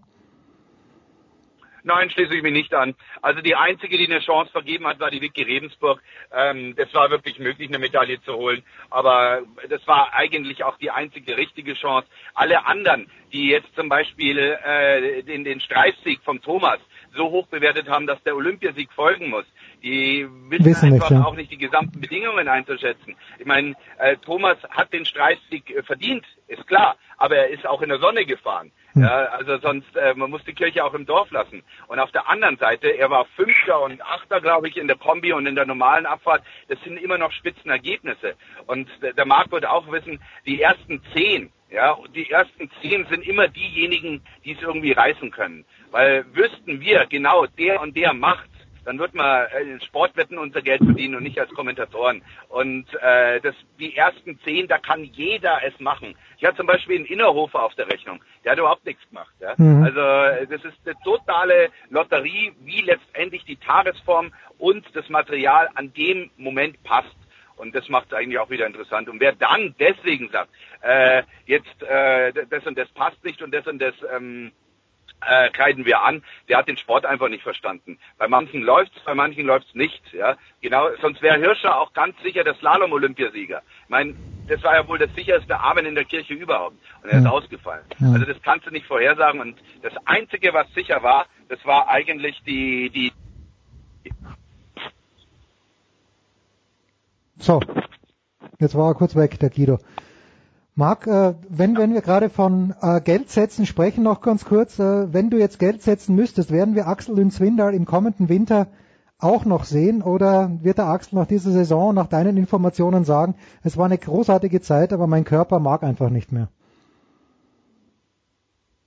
Ja gut, also äh, mich hat der Axel äh, schon von Anfang an überrascht, dass der wirklich mit einem Minimum an Training, äh, mit so großen körperlichen Problemen immer noch Weltspitze ist und einfach wirklich Rennen gewinnen kann. Und Olympiasieger wird, natürlich hat er vielleicht dadurch, dass er aus Skandinavier ist, ein bisschen mehr Erfahrung auf diesen extremen Verhältnissen gehabt. Aber du musst es halt auch runterbringen und er hat es halt einfach gemacht. Und er hat sein Pulver nicht verschossen im Training wie viele anderen, die halt dort wirklich schon an die Grenzen sind. Er hat wirklich zum richtigen Zeitpunkt dann äh, auch seine maximale Leistung abgerufen, hat ein Material, eine Materialeinstellung gehabt, die absolut weniger scharf war wie viele andere, weil ich habe das gesehen am Fernseher ist oben relativ viel gerutscht Mhm. und unten hat er dann schöne Kurven gezeigt, wobei die Abfahrt war jetzt wirklich keine herausragende Abfahrt, das ist eher ein schneller Superziel gewesen wie, ein- wie ein Abfahrt. Aber viele andere haben wesentlich genauere Kurven gezogen, von oben bis unten, aber in diesen Verhältnissen war das eher eine Bremse. Und äh, er hat einfach mit seiner Coolness, mit seiner Erfahrung das Material wirklich ein bisschen schwächer eingestellt, hat oben Rutscher in Kauf genommen. Er war auch mit der Linie teilweise sehr weit unten, konnte aber dann das Tempo durchziehen und unten dadurch äh, die Zeit holen, die er, wie gesagt, die, äh, die er mit dieser speziellen Einstellung äh, eigentlich kalkuliert hatte. Ja. Guido, letztes Hurra für Axel, jetzt in Quidfeld und dann nächste Woche in Aare, ja oder nein? Äh, nein. Ähm, nach meiner Meinung äh, weiß er auch. Das Einzige ist, ist dieser unbändige Ehrgeiz von Axel einfach weiterzumachen. Aber ich sag mal, jetzt nach der Olympiasaison, wir werden überrascht sein, wer alles aufhört. Ähm, es zwickt doch bei einigen ganz gewaltig. Einige sind auch nicht mehr die jüngsten, teilweise bis 38, 39 Jahre. Patrick Thaler. Ja, also ich denke, es werden jetzt nach Olympia einige aufhören und äh, dann wird sich das Feld neu sortieren. Und ich denke, bei Axel mit dem Knie, er kann ja nur jeden zweiten Tag überhaupt trainieren. Hm. Äh, ich weiß nicht, ob es weiter Sinn macht. Ja. Gut, Marc, deswegen sollte Axel in Swindal zu lesen beginnen. Wir haben ja im Herbst schon drüber gesprochen. Es gibt äh, mittlerweile zwei Bücher von Marc Girardelli. Abfahrt in den Tod war das erste. Großer Erfolg und deswegen äh, ist auch der Mordsschnee. Beides erhältlich übrigens bei Amazon. Bei unserem Partner Amazon möchte ich sagen. Einfach auf unserer Seite bestellen. Äh, also Marc Girardelli und Michaela Grünig, Mordsschnee und die erste Abfahrt in den Tod. Wie läuft das zweite Buch, Marc? Gibt's bald ein drittes? Ja, das dritte ist in Arbeit. Äh, das zweite war eigentlich ein sehr großer Erfolg äh, in Österreich und in der Schweiz. Das ist ja nicht so, weil wir nicht so viel Werbung gemacht haben. Die Leute haben nicht gewusst, dass das Buch überhaupt am Markt ist. Wir waren eben nicht so viel in Buchhandlungen. Es war natürlich digital überall zu, äh, zu bekommen, bei hm. Thalia, bei Amazon und was, äh, bei wirklich allen digitalen Buchhändlern, aber halt nicht zu zeigen in den Buchhandlungen. Das hat man schon gespürt. Aber äh, es ist trotzdem ein toller Erfolg. Äh, es ist spannend. Die, die es gelesen haben, warten auf das dritte. Es ist am Weg und es, wir haben ein sehr spannendes Thema. Äh, und ähm, wie gesagt, äh, ich rede jetzt noch nicht allzu viel über das dritte, äh, aber das zweite läuft mittlerweile sehr, sehr gut. Mords Schnee, Marc Girardelli und äh, Michaela Grünig im Emons Verlag erschienen. Und es steht drunter, nur falls jemand nicht weiß, wenn man bei Mordschnee noch nicht weiß, dass es ein Kriminalroman ist, es steht auch noch drunter. Ganz, ganz fantastisch. Ganz kurz noch, Guido, wo wirst du am Wochenende sein? Wirst du nach Quidfeld rauffahren? Äh, nein, ich mach's von München. Ich bin jetzt heilfroh. Ich war jetzt drei Monate weg von der Familie. Äh, ich freue mich wahnsinnig, äh, meine Familie wiederzusehen und habe meinen Chef darum gebeten, äh, aus den Studios in München das machen zu dürfen. Und er hat gesagt, ja, ist okay, darfst in München bleiben. Das heißt, ich freue mich jetzt. Morgen gehe ich nach Saalbach zum Skifahren, endlich mal privat. Und dann fahre ich zurück nach München und mache Fitfiel aus München. Klingt, klingt überragend. Marc, am kommenden Wochenende, wirst du irgendwo beim Weltcuprennen sein oder bist du wieder privat unterwegs mit einer Gruppe? Nein, ich komme gerade aus der Alba. Ich hatte ein Kundenevent mit Jochen Schweizer, wie jedes Jahr, und äh, das war sehr gut. Wir hatten ein bisschen Glück mit dem Wetter. Morgen habe ich ein Event in Laax und übermorgen bin ich äh, bei der Eröffnung von Andermatt äh, Oberalp Pass äh, mit Bernhard Russi. Also die nächsten vier, fünf Tage bin ich ziemlich eingespannt. Ja, und ziemlich viel im Auto. Die äh, Frequent Flyer Miles, die du hier bekommst, Frequent Driver Miles. Fantastisch. Marc Girardelli, fünffacher Gesamtweltcup-Sieger und Guido Heuber von Eurosport. Wir machen eine kurze Pause. Big Show 300.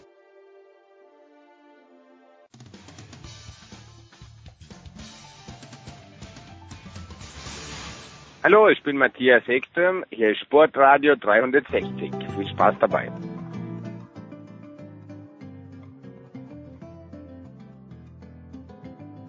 Zu fackeln. Es geht weiter in der Big Show 346 mit unserer bewährten Motorsportrunde. Stefan Edel, motorsport.com. Servus Stefan. Hallo, grüß euch. Und Stefan der Voice Heinrich von Motorsport TV und vielen anderen Kanälen. Servus, der Voice. Einen traumhaften guten Tag. Äh, was haben wir denn heute auf dem Programm? Erzähl mal, Jens. Es ist eine breite Palette, ein Kessel buntes, würden wir aus dem Osten sagen. Ähm, ja, wer von uns ist aus dem Osten? Ich weiß es gar nicht. Ich bin aus dem Osten Österreichs. Ich kann sagen Südosten. So ist es. Wir fangen an mit der Formel 1, denn Stefan, es hat hoffentlich nicht mehr geschneit bei den Tests, aber was ich mitbekommen habe, letzte Woche musste ich ein bisschen lamentieren über Fernando Alonso, aber Sebastian Vettel scheint ganz gut unterwegs gewesen zu sein. Stimmt dieser meiner Eindruck?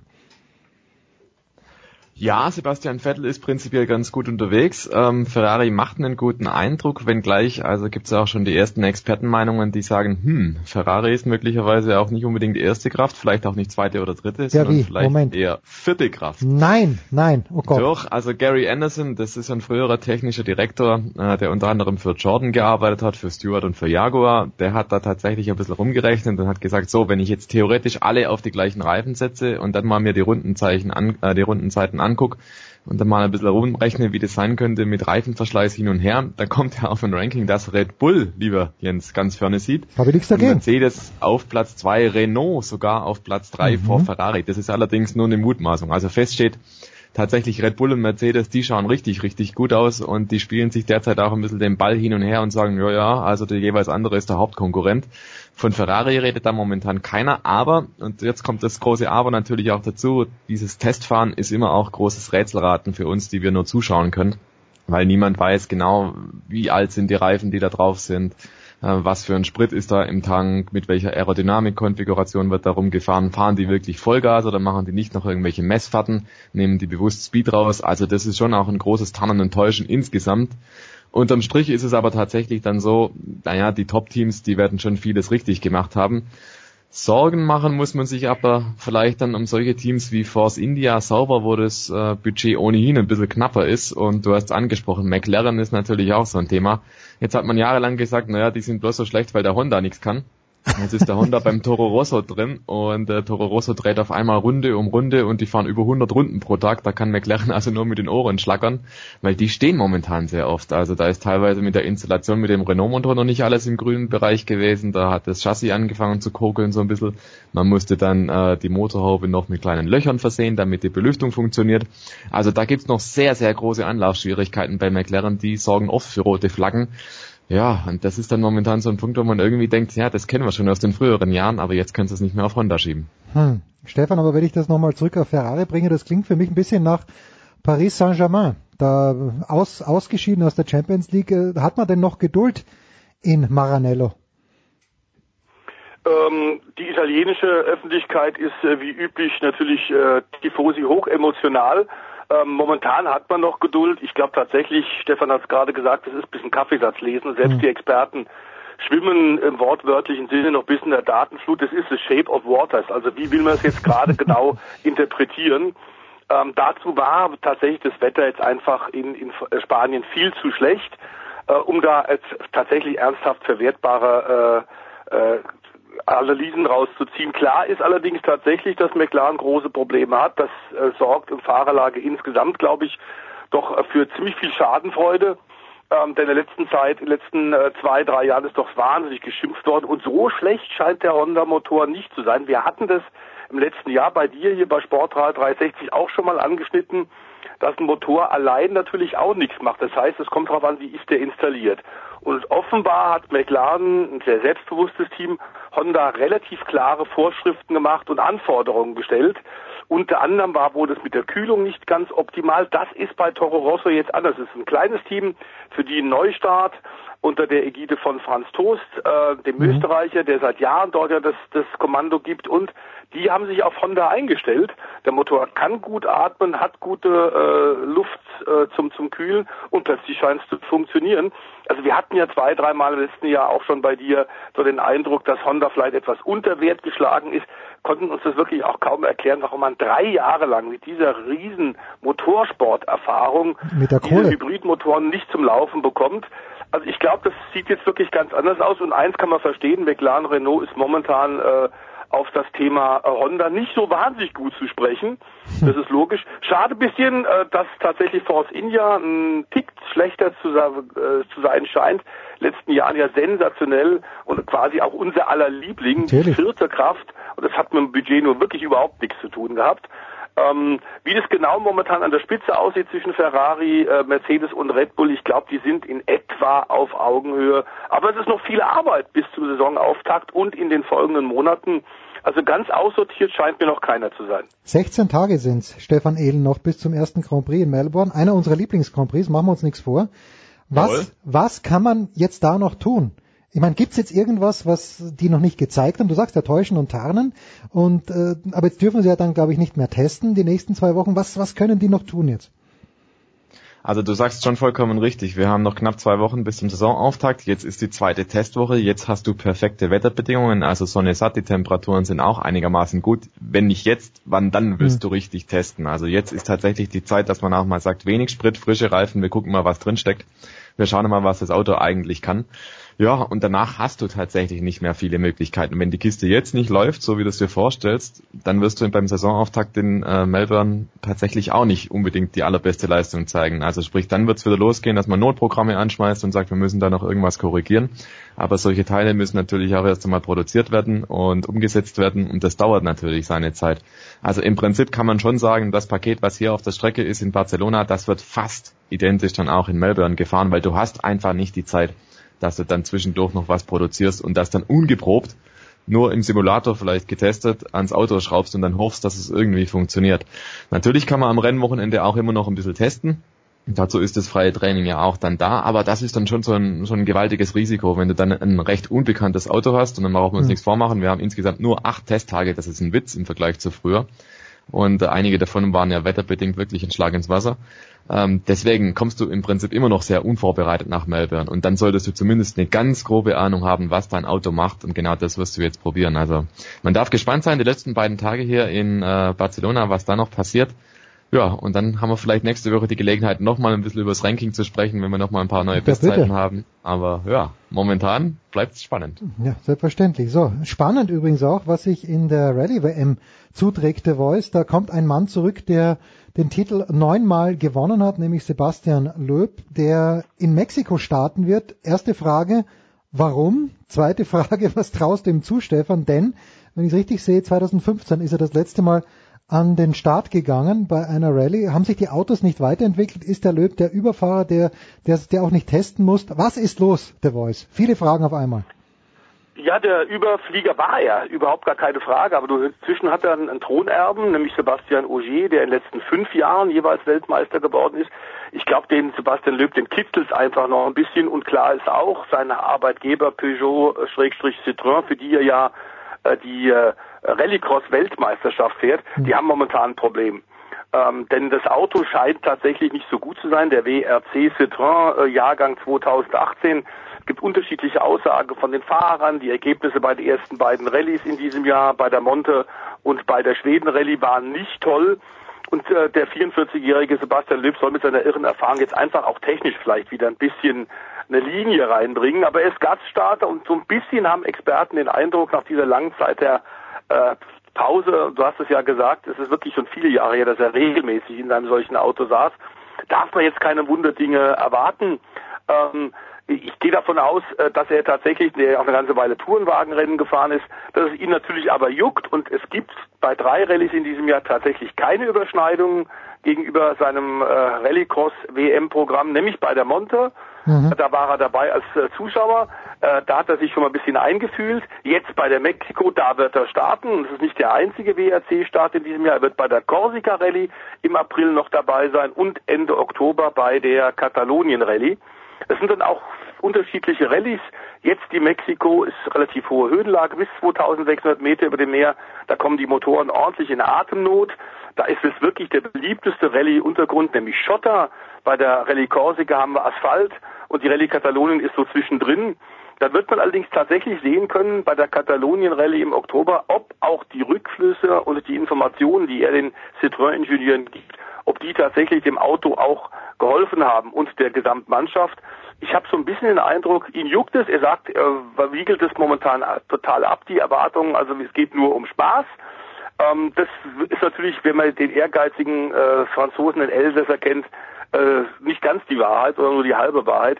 Klar ist, der will vorne mitmischen, aber es könnte, und da meinen einige Rallye-Experten tatsächlich vielleicht auch passieren, dass wir einen Michael Schumacher-Effekt haben, mhm. der nach dem Rücktritt dann ja bei Mercedes wieder zurückkam und dann doch sehen musste, jetzt wird zäh. Die Jungen, die Schnellen, die Erfahrenen, die Tag für Tag in einem solchen Rallye-Auto sitzen, die die technische Entwicklung, wie du gesagt hast, Jens, mitgemacht haben, die sind eben auch wirklich klasse. Und ähm, es wird mal so ein bisschen ein, ein, ein äh, Probieren sein. Ich glaube nicht, dass der vorne wegfliegt. Ähm, das kann ich mir nicht vorstellen. Ein Ogier ist richtig stark. Die Hyundai-Truppe aus Alzenau in Hessen, in Deutschland, dort wird ja das äh, WM-Engagement, das Rallye-WM-Engagement technisch geleitet äh, von Hyundai. Die sind richtig stark mit, WM-Spitzenreiter Thierry Neville. Also das ist sicherlich sehr offen. Es ist hochinteressant und wird der Rallye-Szene sicherlich gut tun, wenn so ein Überathlet zurückkommt. Ähm, aber es kann natürlich sein, dass der Haue bekommt, der Sebastian Löb. Wir sind mal gespannt. Die nächsten Tage werden es zeigen. Ja, aber Stefan Ehlen, macht er das, um Citroën einen Gefallen zu erweisen, dass die da wieder dabei sind, dass sie mitfahren um den Titel oder oder macht ihm das macht das weil er weil er einfach ein Racer ist? Warum tut sich der Löb das an? Also der Löb ist da in einer Kategorie zu sehen, wie vielleicht auch ein Matthias Ekström, wie auch ein Michael Schumacher, die müssen irgendwas fahren. Das geht gar nicht anders. Schumacher nach seinem Formel 1 Rücktritt saß ja auch auf dem Superbike und hat alle möglichen Autos noch gefahren, hat auch Formel 1 getestet und so weiter und so fort. Matthias Ekström fährt DTM, fährt Rallycross WM und, und sonstiges und fährt dann auch noch auf Eis zwischendurch mal. Die brauchen das tatsächlich. Also das ist irgendwie so, wenn die zu Hause sitzen, die Füße stillhalten, das geht nicht. Also da zuckt der, der rechte Fuß ständig. Und bei Sebastian Löb ist das sicherlich nicht anders. Der hat Tourenwagenrennen gefahren, dann wurde er abgezogen aus der Tourenwagen-Weltmeisterschaft und wurde dann zur Rallye Dakar versetzt. Das war ihm nicht genug. Dann hat er noch die Rallycross WM gemacht. Auch das ist überschaubar ein Rennkalender und deswegen glaube ich, er will es einfach nochmal wissen. Rallye, das ist absolut seine Domäne. Und warum auch nicht? Also das sind im Prinzip genau die Motivations äh, Beschreibungen, die wir damals auch bei Schumacher hatten. Naja, mhm. der, der will halt wieder fahren, warum denn auch nicht? Dann lass man halt, ist doch klar, das ist doch eine super Sache. Für die Rallye-WM ist das perfekt. Also ja. der, der PR-Segen, der da kommt mit Sebastian Löb, das ist ja gigantisch. Und ähm, ich habe aber auch tatsächlich die Befürchtung, dass es vielleicht nicht ganz so einfach wird für ihn. Und dann hat man hinterher die Enttäuschung nach dem Motto, naja, er war halt auch dabei, aber der Glanz von früher, hm, ob er da anknüpfen kann, das weiß ich nicht. Aber auf der anderen Seite ist natürlich auch ziemlich cool für ihn. Ähm, naja, wenn es funktioniert, dann ist er wirklich der große Held. Dann ist er derjenige, der da das Zepter für Citroën hochhält und denen erstmal zeigt, Mensch, was habt ihr da für Nasen reingesetzt? Äh, ich hätte nur eine Rallye fahren müssen und, und bin und bin sofort wieder schnell. Ähm, das ist natürlich auch sehr reizvoll für ihn, um da einfach Schützenhilfe zu leisten und zu sagen, hey, ich bringe dieses Programm, dieses WRC-Programm wieder zurück auf Kurs und stelle denen ein siegfähiges Auto hin und auf einmal läuft's wieder. Also da Rennfahrer, da brauchen wir nicht drum rumreden. Das ist viel mit Ego, das ist viel mit äh, ja, großem Selbstverständnis und ähm, ich glaube tatsächlich, dass das auch ein bisschen mitspielt, wenn er da sagt, ich tue es mir nochmal an, weil er hat tatsächlich viel zu gewinnen, verlieren kann er eh nichts, weil er fährt keine komplette Saison. Er kann da eigentlich nur positiv auffallen und äh, insofern bin ich auch sehr, sehr gespannt, was er da zeigt. Ja, das gibt ein schönes Zitat von Mika Häkkinen als der zweifache Formel 1 Weltmeister nach seinem Formel 1 Rücktritt dann doch irgendwann zwei Jahre später gesagt hat, ich fahre wieder DTM für Mercedes. Als Begründung hat er da ganz lapidar gesagt, also ich habe festgestellt in den letzten eineinhalb Jahren, das Ausräumen der Geschirrspülmaschine ist nicht abendfüllend. Und ich glaube, so hat man das zu sehen. Ja, weil bei, bei so, so ist es. Ich meine, es ist, es wertet den Abend auf, aber es ist eben nicht abendfüllend. So schaut's aus. DTM, gutes Stichwort, The Voice. Da hat sich jetzt ein Mann zu Wort gemeldet, Norbert Haug, nämlich von dem man, wie ich finde, viel zu wenig hört in letzter Zeit, denn Norbert Haug hatte immer was zu sagen und Norbert Haug ist nicht ganz happy mit der Entwicklung der DTM. Mercedes steigt ja aus. Was passt ihm denn nicht, dem Norbertl? Ja, unter anderem glaube ich, dass er natürlich äh, alles versucht, hinter den Kulissen, um den Rückzug von Mercedes aus der DTM äh, zu vermeiden. Das ist ihm ja schon gelungen in diesen sechs anstrengenden Jahren nach dem Rückzug von Opel vor vielen Jahren, als Mercedes und Audi quasi die DTM am Leben erhalten haben. Und da stand das auch öfter zur Disposition, dass man aus Kostengründen, aus Gründen des Marketings, neue Strategien überlegt hat, lassen wir jetzt einfach die DTM sterben und machen wir mit Mercedes was ganz anderes. Ähm, es ist im Grunde die äh, aktuelle und die neue DTM, müssen wir sagen, ist auch ein bisschen so sein und Herrn Aufrecht, Hans-Werner Aufrecht, des ehemaligen ITR-Präsidenten Baby gewesen. Äh, er war mehr nur als Motorsportdirektor von Mercedes in der DTM, er war wichtiger. Aber klar ist das momentan, und da sind wir ja hier bei dir auch schon öfter drauf eingegangen, es gibt neue Ziele und es gibt neue Herausforderungen für die Automobilhersteller, zum Beispiel Elektromobilität oder zumindest die Suche nach Alternativen zum klassischen äh, Benzin- und Dieselmotor. Das gilt natürlich genauso für den Motorsport, der ja immer äh, traditionell auch schon technischer Wegbereiter war für die Serie. Ähm, und klar ist jetzt, dass man bei Mercedes entschieden hat, Ende 2018 geht es in Richtung Formel E. Mhm. Ähm, das macht es für Gerhard Berger, den äh, neuen DTM-Boss, nicht einfacher. Ist klar, da werden auf jeden Fall sechs Autos fehlen. Und äh, ob tatsächlich Audi und BMW ähm, die Fahnen so hochhalten werden, hm, das ist, äh, glaube ich, ein großes Fragezeichen. Im Sommer, glaube ich, wird die Entscheidung äh, treffen, gefallen, erfallen, ob tatsächlich es weitergehen kann. Volker Striezek, ähm, der eh allererste DTM äh, Meister hat das gesagt. Er ist jetzt in Funktionärs, auf der Funktionärsseite dabei. Ich gehe davon aus, dass tatsächlich wir im Sommer ein bisschen mehr wissen. Bis dahin hat Gerhard Berger noch wahnsinnig viel Arbeit Und äh, Norbert Haug hat da in der Tat in einem wunderbaren Gespräch in der neuen Motorsport äh, Sonderausgabe von den Kollegen von Kicker, von Stefan Bomhardt, ein wunderbares Interview gegeben äh, mit seinem Teilnachfolger mit Uli Fritz und er hat klar gesagt, also wenn wir jetzt über viele Jahre mit drei Premium-Herstellern, mit so einem großen Namen in Deutschland, mit der ARD, öffentlich-rechtlich als äh, verlässlichen Fernsehpartner, wenn wir es da nicht geschafft haben, die DTM so zu etablieren, äh, dass ein Rückzug von einem Hersteller solch große Probleme bereitet, also wenn die nicht so stabil genug ist, dann haben wir auch alle, wir alle, was falsch gemacht und müssen uns da hinterfragen.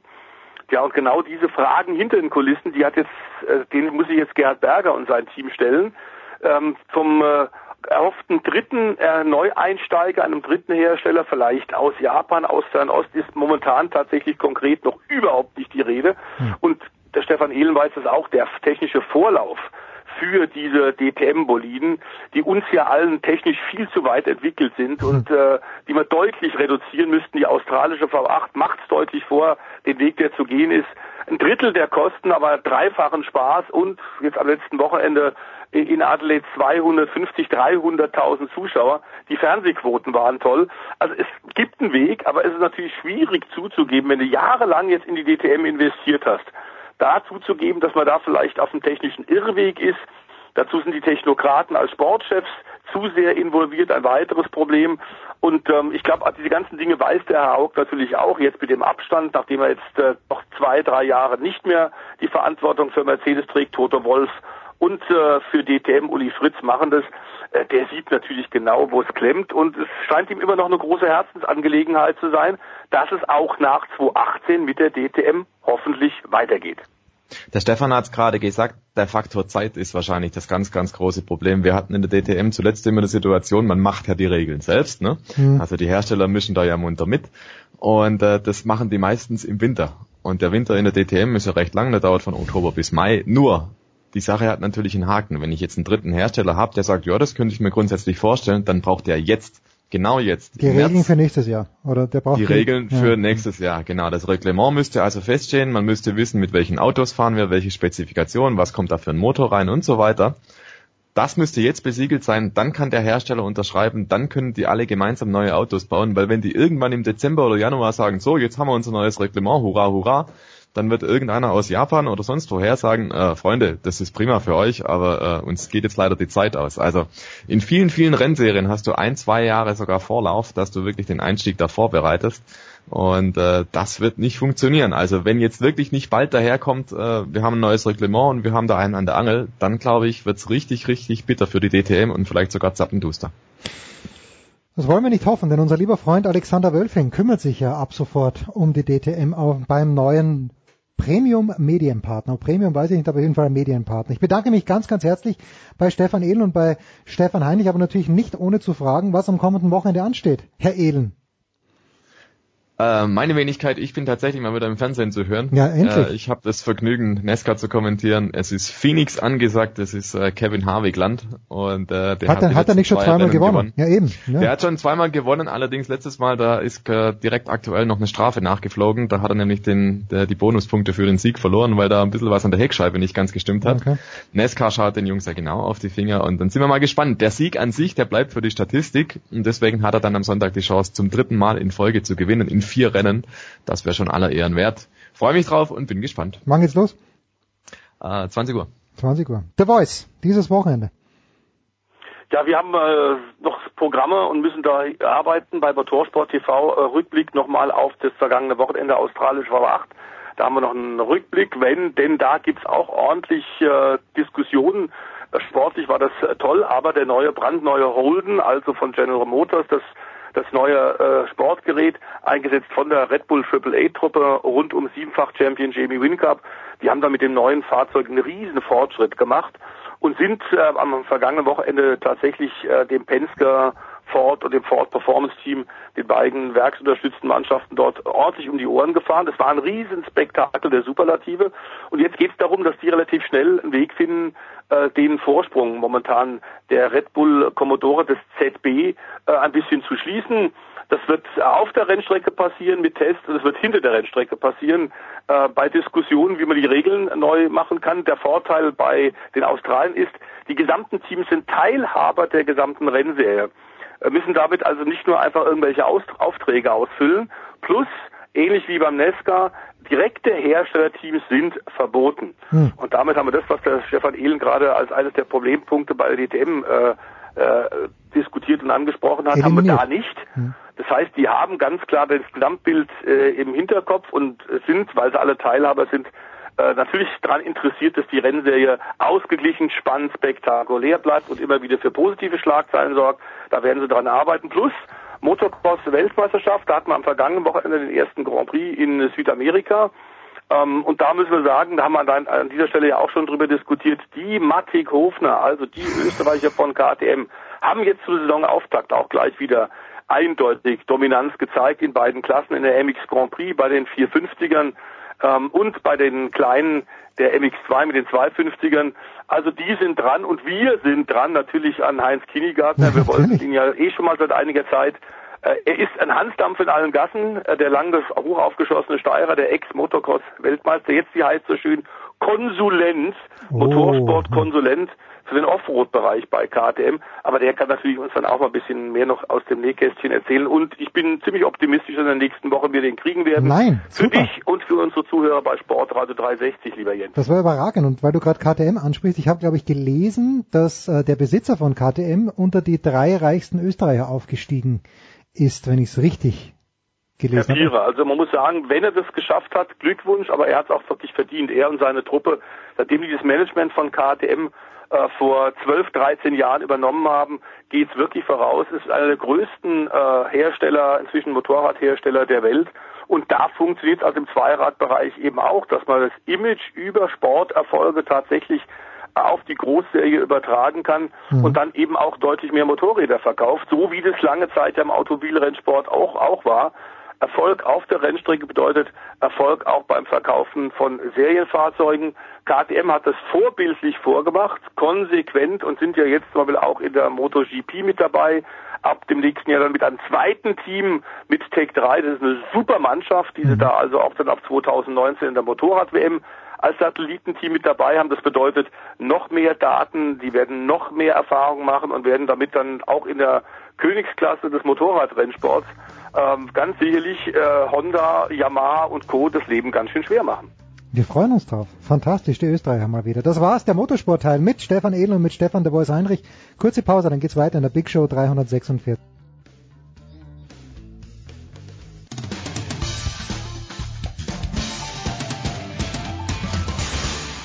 Hi, hier ist Christian Ehoff und ihr hört Sportradio 360.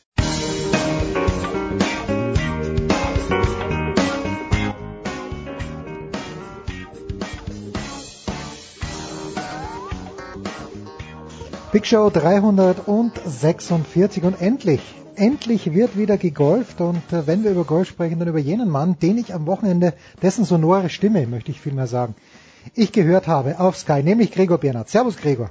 Ich grüße dich Jens. Gregor, Phil Mickelson hat wieder zugeschlagen, Lefty, und äh, ich kann mir diese kleine Spitze natürlich nicht verbeißen. Als Lefty wirklich gut war, hat der HSV noch in Europa gespielt, oder? Oder bringe ich da was durcheinander? Oh Mann, das ist, ähm, also das letzte Mal, als er gewonnen hat, war die Open, das war Sommer 2013. Ah, nee, nee, da oh. war der HSV auch nicht mehr gut, nee. Ich glaube, ah. ich fürchte nicht, nee. Ja, aber du, hat, ich meine, du verfolgst natürlich deinen Lieblingsclub viel näher als ich, aber mich hat das schon gewundert, äh, Bernd Hofmann, der, oder Hoffmann oder Hofmann, ich weiß gar nicht, ist es Doppel Hoffmann ist es, glaube ich, mit Hoffmann. zwei F, ja. Äh, wie der so aufgezählt hat, wie oft der HSV europäisch gespielt hat, so schnell verblasst die Erinnerung, weil ich konnte mich da gar nicht mehr dran erinnern. Bei dir war alles noch präsent wahrscheinlich. Ja, ach du, ich, ähm, das, das ist irgendwie wahrscheinlich eines der großen Probleme beim HSV, dass sie alle auf die Vergangenheit schauen und irgendwie Traditionsverein und was er nicht alles erreicht hat. Ähm, ja, das kann man sich immer mal wieder vor Augen führen, aber ähm, gebracht hat es jetzt, dass sie ähm, sich alle zu sehr ausgeruht haben und dachten, ähm, der Verein ist sowieso unabsteigbar, mit dem Ergebnis, dass sie jetzt endgültig mal runtergehen. Ähm, und von, da, von daher ist es gar nicht mehr so schlecht. Also ich rede beim HSV nicht mehr von vergangenen Zeiten. Das Thema ist durch. Die müssen sich jetzt neu in die Herzen der Fans spielen. Ah, natürlich. haben, wir ein Phrasen, haben wir ein Phrasenschwein heute? Ja, noch nicht. Ich habe hier eine Waldlerflasche. Da passt ein 50-Cent-Stück ohne weiteres rein. Ja, zurück zu äh, Phil Mickelson. Ich sage, obwohl ich natürlich, wenn ich mich hätte entscheiden müssen früher zwischen Phil Mickelson und Tiger Woods, hätte ich mich für Tiger entschieden. Aber ich finde es großartig für den Golfsport, dass Phil Mickelson wieder angeschrieben hat.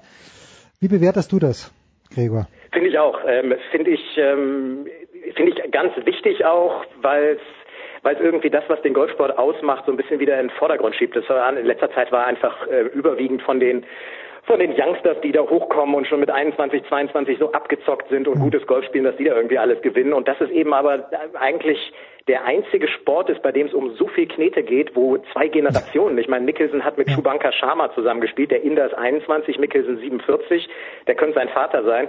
Und äh, dass solche Jungs dann in der letzten Gruppe bei einem der größten Turniere, wo es um 10 Millionen Dollar geht, zusammenspielen, um den Sieg spielen, ähm, das finde ich einfach klasse. Und der, dass der Mickelson sich nicht, nicht aufgegeben hat äh, die letzten viereinhalb Jahre und echt dran geblieben ist und mit 47 einfach auch den Jungs auch mal zeigen wollte, ich habe es auch noch drauf. Äh, fand ich klasse. Also ich habe ich hab vor der Runde auf ihn gesetzt. Ich habe ähm, zwei Euro damit gewonnen bei Stark. uns redaktionsintern. Das ist ganz groß und ja. ähm, nee, fand ich fand ich auch gut. Justin Thomas, ganz ehrlich, ähm, das ist einer, dem die Zukunft gehört. Der hat jetzt mit 24 schon acht Turniere gewonnen und sieben allein in den letzten anderthalb Jahren. Der ist die Nummer eins im FedEx Cup. Ich habe es da tatsächlich dem dem Oldie gegönnt und gewünscht und äh, freue mich auch drüber. Und wahrscheinlich mit dieser Serie Justin Thomas in diesen acht neun Monaten mehr verdient als Jack Nicklaus in seiner ganzen Karriere. Wahrscheinlich, ähm, oder? Du, da, da gehe ich ja. Also da gehe ich fest von aus. Wenn, Schlimm genug ich eigentlich. Ich muss zusammenrechnen. Also die, die Turniere, die Justin Thomas gewonnen hat, da dürfte es bei jedem Einzelnen mindestens eine, Eine Million. Million. Dollar gegeben Ja, haben. Das heißt, wir sind bei acht Millionen Dollar. Und ähm, ja, da kommt wahrscheinlich Jack Nicklaus. Ich, die, gute Frage. Ich äh, kenne die Preisgelder von damals, aber nee, auf acht Millionen Dollar insgesamt kommt er nicht, auch wenn man das natürlich jetzt nicht vergleichen Ja, kann mit dem, mit dem Wert des Dollars von vor, was weiß ich, 40 Jahren. Aber ähm, nee, das ist heute schon, sind heute schon ganz andere Beträge, die da gezahlt werden. Kannst du denn als Golfexperte sagen, woran es liegt, dass Phil jetzt wieder mitspielt? Oder habe ich den im letzten Jahr übersehen? Ist, immer, ist er vielleicht im letzten Jahr immer Vierter und Fünfter geworden? Ich habe es noch nicht gesehen, weil ich mich nur auf die Top 3 konzentriert habe. Ist irgendwas anders bei Phil Mickelson anno 2018? Also er sagt selber, dass er, ähm, das hat er beim letzten Turnier, das er gespielt hat im Riviera Country Club, das hatte ich nämlich auch kommentiert, ähm, da hat er ja schon gesagt, dass er auf jeden Fall besser drived. Äh, ich erinnere mich dran, letztes Jahr hatte ich, glaube ich, mal Pebble Beach kommentiert, wo er dabei war, das war auch Anfang der Saison und da hat er irgendwie echt auch viele Drives weggehauen und dann wird es einfach schwer, da oben mitzuspielen. Wenn du da am Raff liegst, dann haust du die Dinger nicht an die Fahnen, so ein Rattenschwanz. Und das ist auf jeden Fall besser. Kurzes Spiel war einfach immer sensationell. Ähm, das ist auch nicht wirklich schlechter geworden. Aber wenn du auf der PGA Tour die Fairways nicht triffst, dann ähm, ja, dann liegst du liegst du irgendwie zwischen den Bäumen, wie jetzt zum Beispiel in Mexiko. Da lag er ja nicht so häufig, weil er eben die Dinger gerade ausgehauen hat. Ich glaube schon, dass sein sein langes Spiel wieder ein bisschen besser ist. Und ähm, ja, und er weiter auch an, an allem anderen ähm, akribisch gearbeitet hat. Der hat einfach, der überlässt nichts dem Zufall. Der wollte es den Leuten einfach nochmal zeigen. Und es ist auch einfach so, wenn der vielleicht jetzt viereinhalb Jahre nicht gewonnen hat, dann heißt das nicht, dass der in der Zeit irgendwie nicht auch schon super gespielt hat. Aber da gewinnt jede Woche einer, der, der gerade herausragend spielt. Und ähm, das kann sein, dass du vier Jahre super Golf spielst und dass du einfach im entscheidenden Moment auf den letzten Löchern die Dinger dann einen halben Zentimeter daneben schiebst statt lochst und das ist dann der Unterschied. Also so weg vom Fenster war der nie, aber wenn du mittlerweile irgendwie 30. oder 40. wirst auf der Tour, dann redet keiner von dir. Die Leute reden vom Sieger, vom Zweiten, so ein bisschen vom Titelkampf, maximal von den Top 5 und was dahinter passiert, das macht sich dann in der Geldrangliste bemerkbar, aber nach den Turnieren weiß, glaube ich, kein Mensch mehr, wer Achter oder Zwölfter geworden ist. Hm. Außer natürlich der selbst geworden ist, weil da gibt's dann doch auch für den achten und zwölften Platz, man wird fürstlich entlohnt, das muss man sagen. Wenn man es auf die US PGA Tour geschafft hat, dann wird alles gut im weiteren Leben. Einer, der wieder zurückgekommen ist, Gregor, und wir haben beide noch immer den Abgesang, möchte ich sagen. Wir haben beide das besprochen im Panorama, meine ich, in der Süddeutschen Zeitung wäre es gewesen, wo vom Ja. Ex-Golfer Tiger Woods die Rede war. Not so fast, I have to say.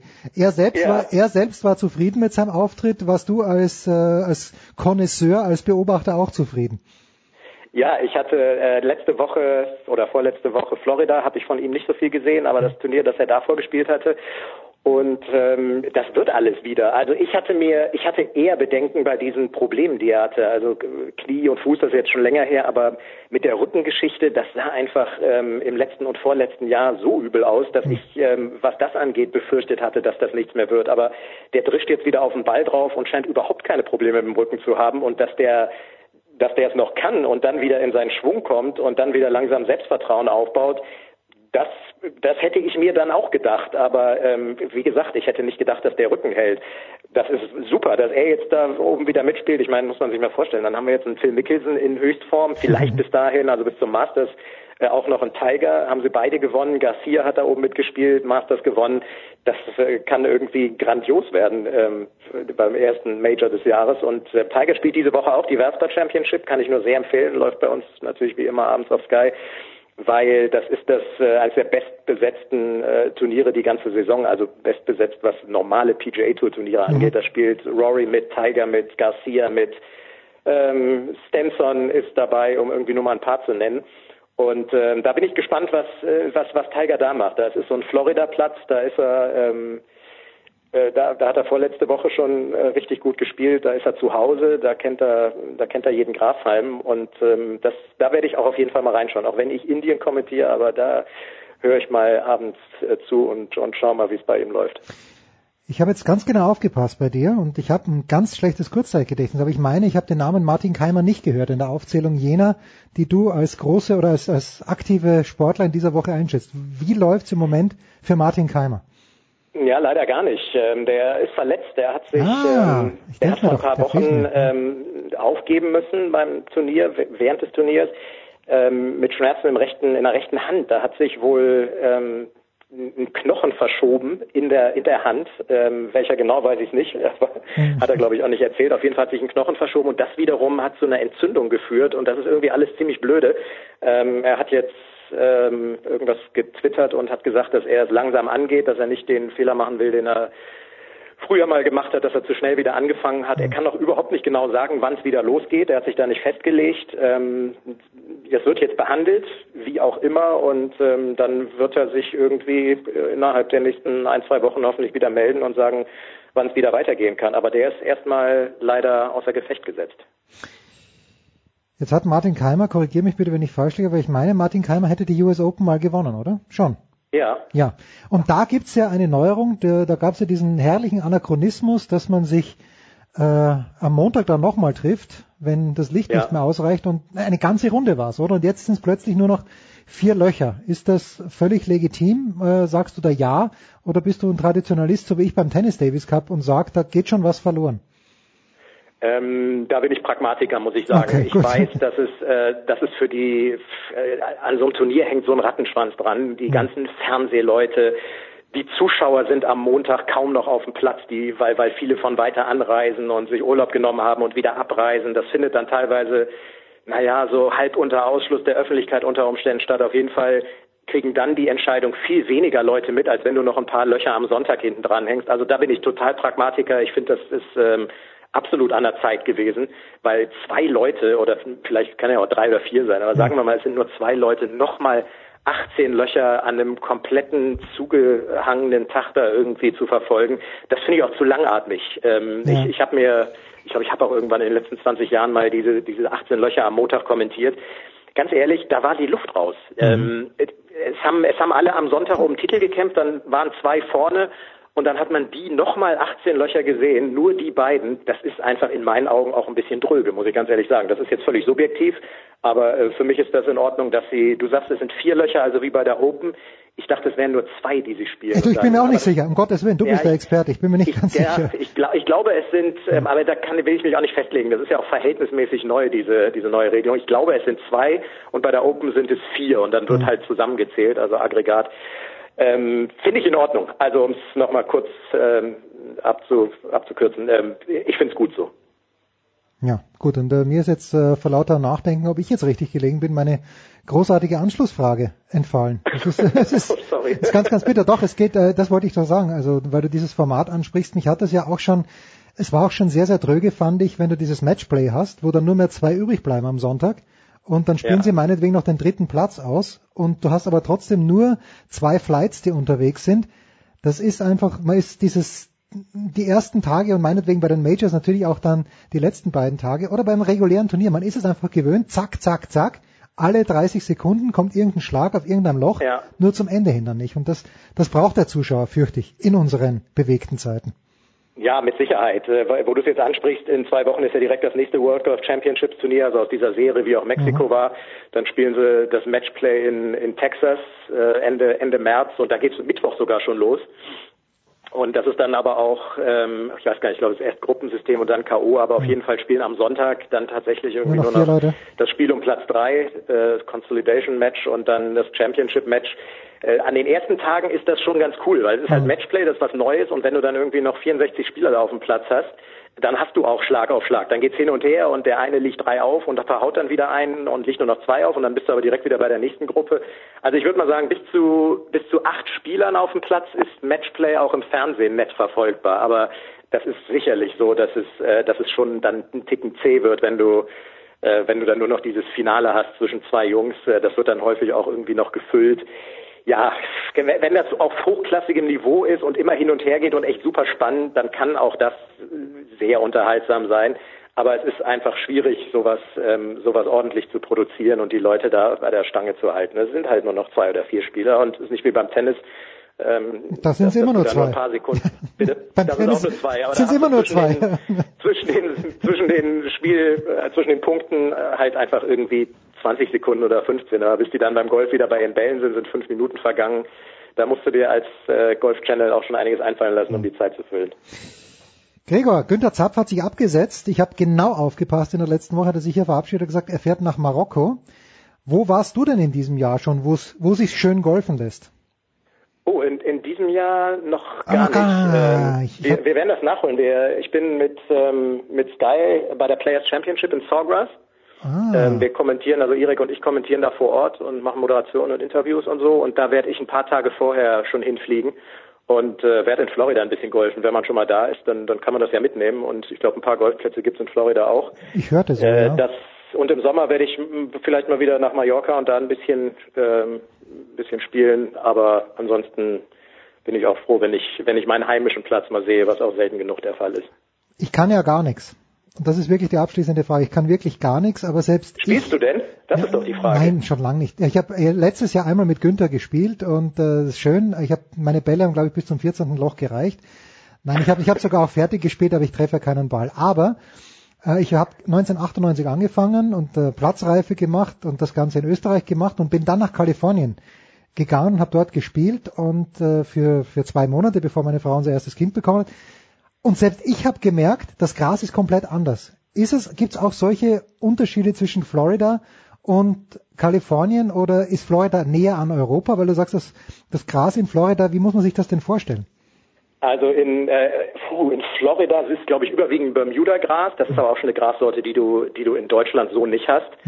Ähm, dafür ist es dann, dafür ist es, ich weiß gar nicht, dafür ist es glaube ich bei uns, dafür ist der Winter zu lang und äh, obwohl das recht widerstandsfähig ist und auch mal ein bisschen kälter ab kann, aber das ist nicht die, die typische Grassorte hier und äh, eigentlich ein cooles Gras zum Golfspielen. Deswegen scheint das in Deutschland nicht zu wachsen, sonst hätten die Plätze hier auch Bermuda-Gras. Ich bin Okay. allerdings kein, kein Greenkeeper.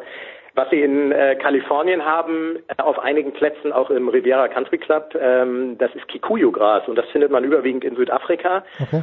Und wenn du, wenn du das kurz mähst und du hast Fairways, wo dieses Kikuyu-Gras das ist unheimlich kräftig, ganz dicke Halme Mhm. und wenn das kurz gemäht ist, dann liegen die Bälle da drauf wie aufgetiet. Also Ui, das ist, schön. macht einen Riesenspaß. Aus dem Rough allerdings, wenn das dann fünf Zentimeter lang ist, dann sieht das so harmlos aus, aber du hast auf jeden Fall vorher erstmal fünf Zentimeter, wo du durch die Halme musst mit dem Schläger und dann kommt erst der Ball und da verreißt dir den Schläger dermaßen. Und das haben sie teilweise auf den Plätzen in Kalifornien auch. Und das ist ein Riesenunterschied, was das Spiel angeht. Ähm, das, das sagen die Jungs auch selber. Ähm, die Südafrikaner sind auf diesem Kikuyu-Gras groß geworden. Deswegen gewinnen die auch die Turniere bei sich äh, in Südafrika der Reihe nach und nicht die Europäer, die da mitspielen. Äh, weil das tatsächlich, ähm, da muss man die Bälle wirklich nochmal ganz besonders sauber und clean treffen, während ähm, so ein europäisches Gras das auch mal ein bisschen verzeiht, wenn man mit der mit dem Schläger so leicht an den Ball ranrutscht. Also sagen wir mal, den nicht 100 Prozent trifft. Das kannst du dir bei diesem Kikuyu ähm, völlig abschminken. Und das könnte ein Unterschied sein zwischen ein paar kalifornischen äh, Plätzen und in Florida, weil in Florida haben sie eigentlich äh, ausschließlich Bermuda-Gras und das ist auch nochmal ein bisschen anders. Liebe Gärtner und Gärtnerinnen in Spee, sowas lernt man nur bei Sportradio 360, großartig. Gregor Biernat, wir werden ihn hören. Gregor, wann geht's los für dich in dieser Woche? Äh, Hero Indian Open darf ich kommentieren, äh, unter anderem mit einem ja mittlerweile schon Star, nämlich Shubanka Sharma, von dem mhm. hat man ja nun wirklich noch nichts gehört vor ähm, vor ein paar Monaten. Der hat aber zwei Turniere auf der European Tour gewonnen, hat ja jetzt in der letzten Gruppe gespielt, lag vorne bei der Mexico Championship nach zwei und nach drei Runden, ist dann so ein bisschen ähm, eingebrochen am Finaltag, aber der spielt dann in seiner Heimat in Indien im DLF Golf and Country Club in Neu-Delhi und da geht's bei uns auf Sky los am Donnerstagmorgen um 10 Uhr. Äh, auch ein ganz spannender Golfplatz und ein ganz cooles Turnier. Marcel Siem ist dabei, Matthias Schwab, der Österreicher, ist auch dabei. Und das wird, das wird meine Mission sein in dieser Woche. Ist doch herrlich. Zu christlichen Zeiten und am Abend ein bisschen reinlugen, was die Herrschaften Richtig. in den USA machen. Danke dir, Gregor. Kurze Pause. Big Show 346. Dann geht's ja weiter.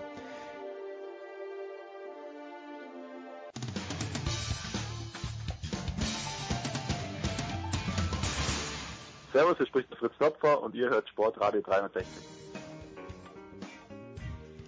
So, wir machen ein kurzes Segment hier, aber das freut mich immer, wenn die beiden Herrschaften zusammen sind. Der eine, den einen habe ich gerade vom Flughafen München verabschiedet, der andere war zur gleichen Zeit in Österreich in Obertauern. Das ist Wahnsinn, wie wir alle herumkommen. Zum einen Heiko Olderb in Hamburg. Servus Heiko. Moin.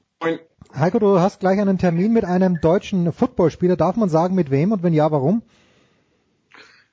Ja, ich äh, telefoniere gleich mit Markus Kuhn. Ähm, ich weiß nicht, der eine oder andere kennt ihn vielleicht noch, Natürlich. mittlerweile seit zwei Jahren glaube ich, Football-Rentner, taucht ja ab und zu noch bei, bei RAN auf oder bei Pro7. Ähm, und es geht um das äh, liebe Thema Gehirnerschütterung, CTE etc. Da fliege ich in zwei Wochen mit dem NDR-Kollegen nach Boston. Wir machen da einen Film für die ARD.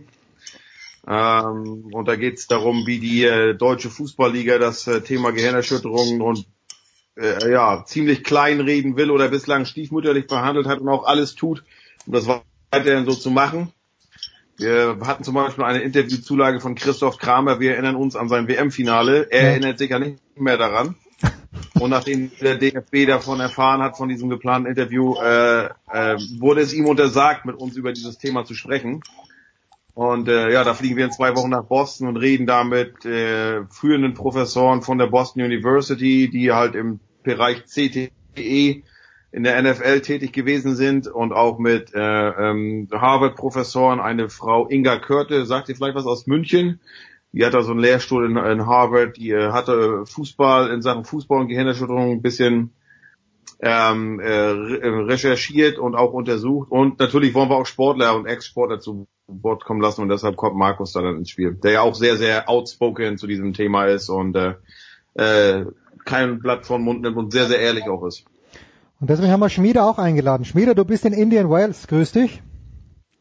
Ja, wenn es um Kopfverletzungen geht, bin ich vorne dabei, ne? Ja, aber ich, was ich, ich wollte dich ja loben, weil du hast ja für deinen Sohn alles richtig gemacht. Du hast ihm gesagt, entweder du bist Baseballspieler oder du bist Fußballspieler. Im Zweifel auch beides. Jürgen, wir müssen dich loben, alles richtig gemacht. Ich, ich denke ja, also gestern ersten Pitch, sofort Strikeout, also der Mann ist gut in Form. Ja, du bist in Indian Wales. Ich habe das vorbei. gesehen. Ein, ein, ein, Jürgen, ein sehr beeindruckendes Foto.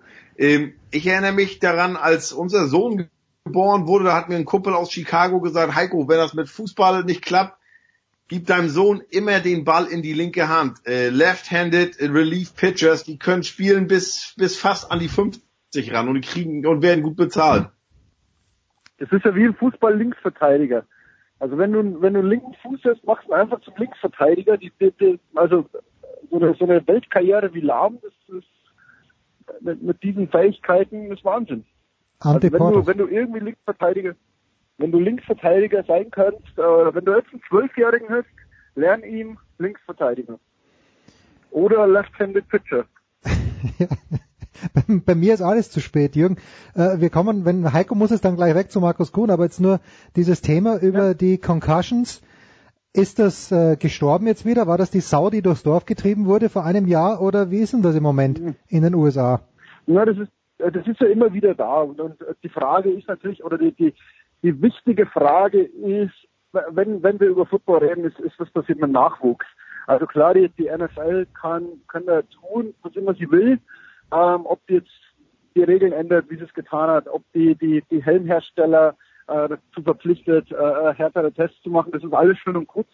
Ähm, aber eine Sportart hat ja letztlich nur Zukunft, wenn es Nachwuchs gibt. Und, und da muss man dann schon schauen, ähm, wie viele Leute bei Pop Warner noch Football spielen. Es gibt dann eine Diskussion, dass es bis zum äh, bis zum Highschool-Alter kein Full-Contact-Football mehr gibt, was ich gut fände. Also wenn du tatsächlich sagst, äh, wir spielen bis die Jungs 15, 15, 16 sind, spielen wir noch Flag-Football oder oder Touch-Football äh, und dann fangen wir das Tackle an. Äh, dann kommen natürlich wieder die, die Puristen, die sagen, naja, aber zum Football gehört natürlich ähm, eben den Gegner aber ungespitzt im Boden zu rammen, aber die Frage ist tatsächlich, wann musst du, musst du damit beginnen, wann, wann, äh, wie funktioniert das? Also wichtiger als die, die, die NFL, über die man natürlich debattieren kann, finde ich tatsächlich, was passiert im, im Jugendsport, ähm, ist, ist es, machen die das richtig, ändern die die richtigen Sachen, dass tatsächlich eine Mutter sagt, jawohl, ich lasse meinen Sohn äh, Football spielen oder sagt die, nein, ich schicke ihn zum, zum Baseball und so weiter. Also ich zum Beispiel würde meinen Sohn um Gottes Willen niemals, niemals Vollkontakt Football äh, äh spielen lassen, schon gar nicht im, im Alter von acht Jahren. Gibt's da jetzt nicht, äh, Heiko, die Idee von, von einer neuen League, die mehr oder minder körperlos spielt? Ich habe jetzt irgendjemand äh, irgendjemand äh, gelesen, irgendeinen bekannten Menschen, der da dabei ist? Aber wenn es das gäbe, kann ich mir nicht vorstellen, dass das erfolgreich wird, weil die Amis wollen dieses, dieses Boom, dieses martialische, hm. dieses wie im alten Rom, äh, wir bezahlen ja Eintritt, äh, Entertainers, äh, the Bloody Games oder die wollen, dass die ähm, dass die Helme da zersplittern und da hört sich komisch an für uns vielleicht Deutschen, aber ist mal so. Ähm, was man ja sagen muss, ähm, ja, Erzähl. Ja, es gehört ja auch zur Struktur des Sports zu sagen, also es ist ja ein Unterschied, ob du Touch-Football spielst oder umreißen, weil es gehört für Running Back natürlich auch dazu, äh, äh, diesem Umreißen auszuweichen. Also es, es geht ja nicht nur darum, dass da jemand möglichst, möglichst verletzt wird oder, oder möglichst krachend um, umgestoßen wird. Klar, äh, äh da kann man jetzt debattieren, aber es, es gehört zur Struktur des Sports eben den Gegenspielern auszuweichen. Also äh, wenn man dann sagt, ich bin Flag Football, verändert sich der Sport. Also da, da, da glaube ich, das ist schon wichtig. Also um zu sagen, das schauen nicht nur Leute, die sehen wollen, wie ein anderer zu Boden gerammt wird, sondern es gehört schon auch irgendwie, okay, da kommt jetzt einer, wie, wie weiche ich dem aus?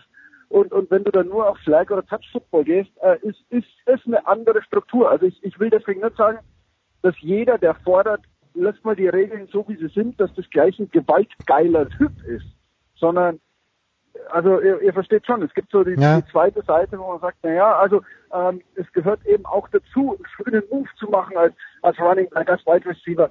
Ähm, auch äh, bei O-Line, D-Line, die ja auch ganz gewaltig aufeinander krachen, wo man sagt, na ja, es ist ja schön, schau mal, wie der, wie der Defensive End sich, sich da befreit hat und, und jetzt zum Sack kommt. Ähm, also, wie gesagt, also nicht jeder, der sagt, äh, verändert mir die Sportart mal zu viel, ist gleich so ein gewaltgeiler, geiler, geiler Affe oder so, sondern der, man, man muss schon, man muss sich schon einsehen. Also, dass die am Punkt haben.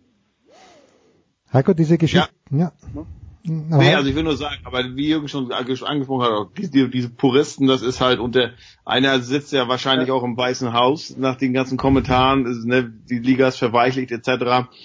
Das ist halt, ähm, das ist halt äh, die, die, die mögen schon äh, sicherlich auch, dass du brauchst ganz viel, ganz viel Athletik etc., aber wie viele äh, Beschwerden gab es jetzt schon, oh, das ist nicht mehr mein American Football und wenn das so weitergeht etc. Das ist schon ein wesentlicher Teil noch auch diese, dass es richtig äh, äh krachen lässt. Leider, leider, äh, weil, äh, aber das ist halt part of the game. Das ja, aber leider, leider, schau mal, schau mal, schau mal, Heiko. Ja, Moment, mit dem leider, leider, schau, äh, also um jetzt drauf zurückzukommen, du warst gerade Experte bei der bei der SZ, wo es darum ging, um Prügeleien beim, beim Eishockey. Ja, und, auch so, ja. Da kann man dann auch sagen, naja, aber man, man, man ist ja nicht gleich, also man ist ja nicht gleich ein Holzkopf, nur weil man sagt, schau mal, so eine, eine gewisse Aggression gehört zu manchen Sportarten. Also das ist nicht von der Hand zu weisen. Man, man muss natürlich immer darüber debattieren, äh, äh, setzen wir da die Gesundheit von Menschen aufs Spiel, aber so eine gewisse Grundaggression, ähm, gehört schon zu vielen Sportarten und das muss man dann schon auch sehen, also ohne, dass ich jetzt sage, ich will das verherrlichen, wirklich nicht, aber äh, zu sagen, schau mal, was wäre jetzt Eishockey ohne einen schönen Bodycheck? Ja? Ja. Also da muss man dann auch sagen, schau mal, ja, und, und beim Sport kann man sich verletzen. Also man kann auch beim Tennis, der völlig kontaktlos ist, kann man auch umknicken und, und sich einen Knöchel brechen. Und, und bei einem bei einem schönen Bodycheck, bei einem legalen Bodycheck, äh, kann es eben auch mal krachen im Eishockey. Also da, da muss man schon aufpassen, zu sagen, wo, wo, geht Gewalt verherrlichend oder, oder gesundheitsgefährdend los und wo ist einfach, also Sport ist auch Wettkampf. Ja? Also ihr versteht das schon, Ja. dass Ja, man da so irgendwo eine Also Linie das ja- ziehen muss. Ne? Klar, also ist ja nicht nur Kontaktsport, sondern Kollisionssport in, in dem Fall NFL. Und ich sag mal genauso wenig wie jemand in ein Fußballstadion geht und hofft, dass da jemand beim Kopfball äh, sich den Schädel aufschlägt und dann äh, blutüberströmt vom Platz gebracht muss, werden muss, ge- gehofft natürlich auch kein NFL-Fan darauf, dass da jemand auch von der Trage runtergebracht wird, nach dem, weil er schön nach, nach so einem, nach so einem illegal äh, Contact Helmet Hit. ähm, aber ich kenne Leute, ich weiß, in Boston bei den Bruins, wenn da diverse Gegner kommen, Eis zu Eishockey spielen, da ist man enttäuscht, wenn es da keine Prügelei geben würde. Ja. Ja, das äh, ja, brauche ich nicht, zwangsweise. Ja, ja. Nee, nee. Heiko, du musst gehen. Also, äh, Markus Kuhn in zwei Minuten. Oder ist, ist aber der, zwei Minuten, zwei Minuten haben wir doch noch. ja, ist doch alles gut. Aber Heiko, dann, dann lass mich anschließend Ja, fragen. Heiko, Heiko hat schon recht. Also, na, aber Heiko, Heiko hat schon recht. Also man muss, man muss wirklich unterscheiden ähm, zwischen Struktur einer Sportart und Gesundheitsgefährden. Und, und diese Debatte, da, da gibt es, glaube ich, keine Linie, sondern da gibt es eine ganz, ganz, ganz breite Grauzone und in der bewegt man sich in, in sehr vielen Sportarten. Und, und da kann man, man kann da nicht immer die Ligen verantwortlich machen, finde ich. Man kann sie sehr oft, aber auch nicht immer.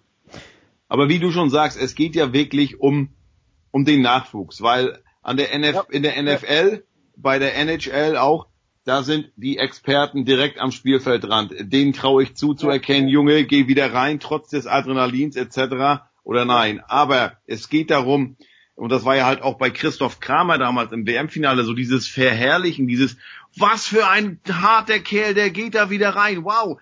Das sieht natürlich auch der Neunjährige, der im C-Klassen-Kreisfinale sagt, ich gehe doch jetzt nicht raus, Trainer, du brauchst mich, ich mache mir den Kramer. Oder genauso in der NFL, wo der, wo der Coach halt nicht dieses, dieses, äh, äh, ähm, äh, diesen äh, Background hat in Traumatologie etc. und dann jemanden eventuell im Zweifel wieder einzusetzen, anstatt ihn draußen zu halten, äh, zu belassen. Ja. Das ist halt das, das Gefährliche. Über diese Leute reden wir, nicht über die Jungs in der NFL und in der NHL. Das, das meine ich eben. Also es braucht wenig, natürlich hat NFL, NHL hat immer Signalwirkung, aber was es braucht, ist eine Jugendtrainerausbildung, wo du sagst, pass mal auf, ist es wirklich wichtig, dieses Spiel mit deinen Neunjährigen zu gewinnen oder ist dir die Gesundheit von deinem Stürmer, Quarterback, was weiß ich, ist, ist die nicht wichtiger? Und, und ich glaube, viele Trainer sind so verbissen, so ehrgeizig, dass sie wissentlich die, die Gesundheit ihrer Kinder aufs Spiel setzen. Und, und da ist das Problem. Wo du dann sagst, es ist doch letztlich scheißegal, ob du mit deiner neunjährigen Amateurtruppe hier Meister oder Zweiter wirst. Es ist doch egal. Und abschließend noch was, in unserem Film wird auch ein Doktor vorkommen, der ist der Teamarzt, der ist ja aus Hamburg, ähm, der ist auch Teamarzt bei AS Rom. Der Mhm. hat eine Brille erfunden, mit der kannst du innerhalb von zwei Minuten aufgrund der Bewegung der, äh, der Pupillen äh, kannst du erkennen, ob jemand sehr wahrscheinlich eine äh, Gehirnerschütterung hat oder nicht. Äh, aber da sagt die DFL auch, nee, ist uns viel zu zeitintensiv. Sprich, für den Videobeweis, da hast du unter bis zu fünf Minuten, ne? Aber wenn es um die Gesundheit der Spieler geht, äh, die zwei Minuten, um die Brille mal schnell aufzusetzen, die hast du nicht. Und das sagt halt einiges aus. Ja. Das, äh, komm, wir machen mal einen kurzen Cut. Heiko, danke dir. Äh, viel Spaß Gerne, mit Markus. Der Markus Kuhn ist ein ganz guter, ganz kurze Pause und dann plaudere ich mit Schmieder noch zwei, drei Minuten.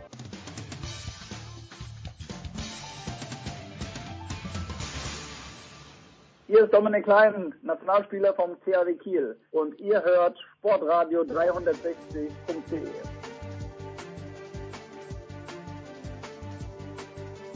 So, weiter geht's in der Big Show 346. Ganz kurz nur, Schmieder. Danach kommt ja der längere Tennisteil, aber der kürzere Tennisteil zuerst. Jürgen Schmieder hat ein Buch geschrieben. Gebrauchsanweisung für Tennis vom Jürgen. Ich habe große Teile davon schon gelesen. Ich durfte sogar schon lesen, bevor es überhaupt publiziert wurde. Es ist ein großer Spaß, es ist fein beobachtet. Und Jürgen, du bist mit 600 Stück in Indian Wells aufgeschlagen. Bist du nicht? Warum nicht? Nur mit einem. Also der Verlag hat mir irgendwie 25 geschickt, um die hier an die Spieler zu verschenken und so weiter, aber die hängen beim Zoll. Das ist schlecht. Du musst noch einmal hinfahren. Jetzt sitze ich, jetzt sitze ich hier mit einem, mit einem Exemplar, in das auch noch der Finny hineingefuchselt hat, ähm, und mir eine Botschaft geschickt hat. Ähm, also jetzt muss ich hier irgendwie so rumlaufen und zwei, drei Fotos machen. Und ich hoffe dann, dass ich dann den Spielern signieren und widmen kann und den irgendwie schicken kann. Oder beim, beim Davis Cup dann, keine Ahnung. Wir werden sehen. Es ist kein Buch, äh, es ist, äh, erzähl mal zwei, drei Takte, ich kenne es, es ist eher das Buch für denjenigen, der im Verein spielt und man muss jetzt kein, man muss nicht die Weltrangliste von Platz 1 bis 214 auswendig kennen. Ja, nein. Also ich glaube, jeder, jeder, der sich für Tennis begeistert oder jeder, der gern Tennis spielt, kann das lesen, weil ich glaube, jeder erkennt sich da wieder. Also es ist kein, keine Anleitung, wie du ein besserer Tennisspieler wirst. Es ist auch keine Anleitung äh, oder keine, kein, keine Analyse des, des Welttennis oder so, sondern es ist tatsächlich, ähm, ich sage jetzt mal für einen, der, der gern Tennis spielt und am Nachttisch ein Buch haben will, äh, wo jeden Abend mal fünf Minuten reinschaut und dann sagt, Mensch, stimmt, da kenne ich mich wieder, so, so bin ich auch. Hm. Äh, ich glaube, so genau die Leute ist es und ich hoffe, dass da genügend gibt. Also, kauf das bitte bei Amazon am besten. Ich bin ja, ich bin ja gespannt. Ja, Also bitte. ich bin ja gespannt auf deine Kritik, ich bin gespannt auf die Kritik von, von Antic, ich bin gespannt auf die von äh, Daniel Hoffmann, unserem ganz treuen Ja, Dani Saniere. Bei, bei Sani Daniele, so. und Instagram. Also auf, auf die bin ich natürlich bin ich natürlich sehr gespannt. Äh, äh, nicht bloß, was du jetzt zu mir sagst, sondern was du dann in, in 500 Medien drüber schreiben wirst. Genau, und Antic kannst du ja die Hand drücken, weil der ist gerade in Indian Wells, wenn er nicht gerade im Porsche herumfährt. Jürgen, es sind so viele Fragen, die ich noch habe und die allererste ist, ich habe es gestern das erste Mal gehört, das Wort, aber was ist ein Test Loop und hast du ihn heute genutzt? Hab ich. Und das wird tatsächlich richtig gut. Also das ist so ein, so ein Shuttle, das geht von LA nach San Francisco, San Diego, Palm Springs, äh, mittlerweile nach Vegas. Mhm. Und ich habe nämlich 50 Dollar bezahlt und, und es gibt so Knotenpunkte, wo du hin musst. Das ist drei, drei Kilometer von meinem Haus weg, da kann man hinfahren. Und da sitzt du in Tesla, hast WLAN, ähm, kannst arbeiten, kannst schlafen, gibt sogar gratis Wasser und Protein, äh, Riegel. Also wenn das mal flächendeckend ist, brauchst du, glaube ich, keine Kurzstrecke mehr fliegen. Also der fährt von, von Redondo in, in dreieinhalb Stunden nach Vegas. Wenn du tatsächlich überlegst, von Haustür zu Haustür, wenn du fliegst, äh, warum Ja, solltest länger. du das machen? Hm. Und ich, ich glaube, das große Endziel ist natürlich, die, die picken nicht so nahe Highway ab. Also, dass das Ding irgendwann mal wirklich fahrerlos funktioniert. Das, das ist, glaube ich, das große Ziel. Also eine Tesla-Flotte, die fahrerlos zwischen erreichbaren Städten hin und her fährt. Finde ich eine gute Idee. Und du bist natürlich alleine in dem Tesla gesessen. Es ist nicht wie der Flixbus, wo du mit etwas unangenehm riechenden Leuten möglicherweise in, im Bus bist, sondern das war Schmiedi by himself. Na, es war ein Fahrer und, und noch ein anderer Ah, schon. Fahrer, der saß Ah. dann in der dritten Reihe. Okay? Also maximal, maximal verkaufen die vier Sitze, den, den Beifahrersitz, zwei, die zwei in zweiter Reihe und den einen von den zwei hinten. Ah, okay. Also es kann schon sein, dass du zu viert bist, was aber egal ist, weil du ja im Tesla so einen Einzelsitz hast. Also du, du, bist da nicht auf einer Bank, sondern du hast deinen eigenen, eigenen Sitz, wie im Flugzeug, hast mehr Platz als im Flugzeug. Ähm, und wie gesagt, mit, mit WLAN und, und all dem ist es tatsächlich für diese zwei, zweieinhalb Stunden richtig angenehm. Herrlich. So, nächste Frage. Du bist ja am Samstag, du bist Sonntag zurückgeflogen. Hast du von den Oscars noch was mitbekommen oder bist du in dem Moment gerade erst durch den Zoll gekommen? Selbstverständlich, alles. Was, was willst du wissen? Na, ich, ich will wissen, also ich mag ja Frances McDormand, aber mir hat ihre Rede, ich fand die, ich erwarte mir da immer ein bisschen mehr. Vielleicht ein bisschen flüssiger das Ganze, die kann ja nicht wirklich überrascht gewesen sein. Äh, oder habe ich da einfach den Joke nicht ganz oder, den, oder den, den Ernst nicht ganz erkannt? Nein, ich meine, also selbst wenn du dich auf, auf sowas vorbereitest und man sagt immer, der, die, die sind ja Schauspieler, die müssen sowas können, äh, ist es trotzdem, glaube ich, der überwältigendste Moment in deinem Leben. Also irgendwie, das ist ja so wie Olympiasieger. Also wo, wo du dann im Olympiasieger sagst, äh, wie kannst du da weinen oder keine Ahnung, äh, obwohl du wusstest, dass du quasi gewinnst. Also, also erlebt es erstmal. Ja? Also wer von uns kann sagen, er ist Olympiasieger oder, oder Oscar-Gewinner. Also ich glaube, da bist du überwältigt. Und was sie ganz toll gemacht hat, waren einfach diese zwei Worte, ähm, die sie gesagt hat, weil plötzlich jeder das Googeln anfing und sagte, was hat die denn jetzt gemeint? Und, und sie meinte diesen Passus in, den, in den Verträgen, äh, den, den bekannte Schauspieler, darunter jetzt auch Sie, nutzen können. Äh, ich mache beim Projekt nur mit, wenn divers gecastet wird. Also wenn die Regeln, äh, das genügend so und so Schauspieler, Regisseure hinter der Kamera, wenn das erfüllt ist, sonst kann ein Star zurücktreten. Mhm. Und, und wer hat mehr Macht in Hollywood als, als der Star? Also als Brad Pitt, George Clooney, äh, äh, Sandra Bullock, Julia Roberts. Wenn die das in ihre Verträge schreiben lassen, bist du gezwungen, äh, tatsächlich eine Veränderung vorzunehmen. Und, und deswegen fand ich, egal wie die Rede ist, durch diese zwei Worte, alle im Fall so, what the hell? Äh, äh ja, ich wusste auch nicht. Ne? Ich wusste auch nicht. Ja, jeder Journalist guckt. Und plötzlich sprechen wir drüber. Und plötzlich sprechen die Leute drüber, ach schau mal, es gibt ja so einen Passus. Und, und ich glaube, wenn, wenn sich wirklich was tut, wird man jetzt schauen, wer lässt sich denn das reinschreiben? Und, und dann kannst du sagen, ach schau mal, Julia Roberts lässt sich nicht in ihre Verträge schreiben, warum denn nicht? Und, und ich glaube, so kann man, kann man mit so kleinen Sachen kann man Veränderungen in dieser, in dieser gewaltigen Branche herbeiführen. Also, also warum nicht? Ist das sowas wie die Rooney Rule im Football? So in der Art. Ja, siehst du? Also so, so, so in der Art. Man kann es natürlich, man kann es natürlich immer umgehen. Ja. ja? Also äh, wenn du jetzt sagst, ein, ein Südstaaten-Drama, ja, ähm, kannst du jetzt sagen, 50 Prozent der Schauspieler müssen Frauen sein. Äh, asiatisch sein. Das ja. geht natürlich nicht. Also das, das, das ist unmöglich, ja.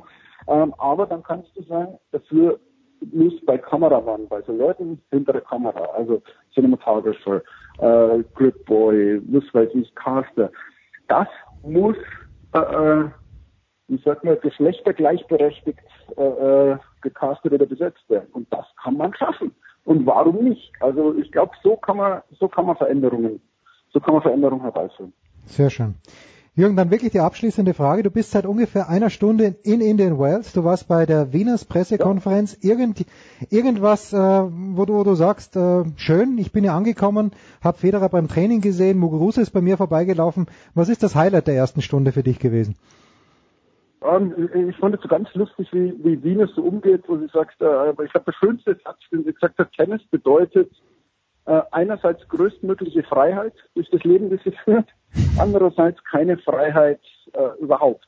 Mhm. Ja, und als sie dann gefragt wird, äh, warum, wie, wie meinst du das? Und sie so, all I see is a tennis court in the gym. Also ja. das zeigt dann schon bei, bei all dem tollen Leben, das, das Sportler so führen und, und wenn man dann sieht, was die so machen dürfen und man sagt dann, äh, ist doch toll. Ich glaube, es wird, wird gerade durch so einen Satz einmal klar, ähm, welche Entbehrungen die eigentlich auf sich nehmen. Also deswegen, jeder, der, der mal eine interessante Doku schauen will, Tom versus Time, mhm. äh, Tom Brady, äh, wenn man, wenn man dann mal sieht, dass der den ganzen Tag ähm, tut für seinen Beruf. Ja. Und wenn man sich dann mal selber klar macht, welch faule Sau man ist, äh, nicht nur im Sport, sondern in seinem Beruf. Ja. Also wo man sagt, wie, wie faul, wo man dann sagt, schau mal, der, der macht, geht jetzt nur mal ein Stück weiter und wird nur mal ein bisschen besser und, und wenn man dann über sich selber mal nachdenkt, ähm, wann habe ich so viel für Journalismus getan wie Tom Brady für Football, ähm, dann, dann kommt man schon ins Nachdenken und sagt, wow, das sind andere Menschen. Ja. Also nicht nur sportlich, sondern, sondern in, im ganzen Leben. Gut. Überragend, Jürgen. Ich hoffe, du hast noch ein paar, vom schönen Wetter, im schönen Wetter soll es nicht liegen. Ich hoffe, du hast ein paar schöne Matches. Das wünsche ich dir. Das ist ja doch hochinteressant. Novak Djokovic kommt zurück. Schön. Ich hoffe, das wird schön, ja.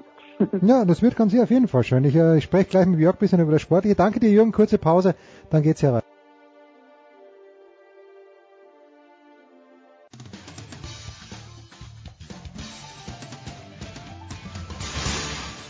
Einen wunderschönen guten Tag, hier ist der Dieter Baumann und ich grüße alle Hörer von Sportradio 360. Ich wünsche einen schönen Tag und Dauerlaufen nicht vergessen. Sportradio 360, die Big Show 346 hinten raus.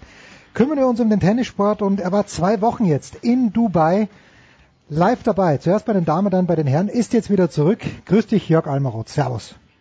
Hallo Jens. Jörg, ich, also für mich als Tennis-Fan, als Tennis-Gourmand möchte ich sagen, weniger Gourmet, hat Dubai gerade nochmal die Kurve bekommen. Ein Finale, Roberto Batista Agu gegen, oder Agut gegen Luca Pui. Ich meine, da, da schnalzen wir nicht mit den Fingern, aber nee. das, das geht gerade noch für ein 500. Das hätte weitaus schlimmer kommen können.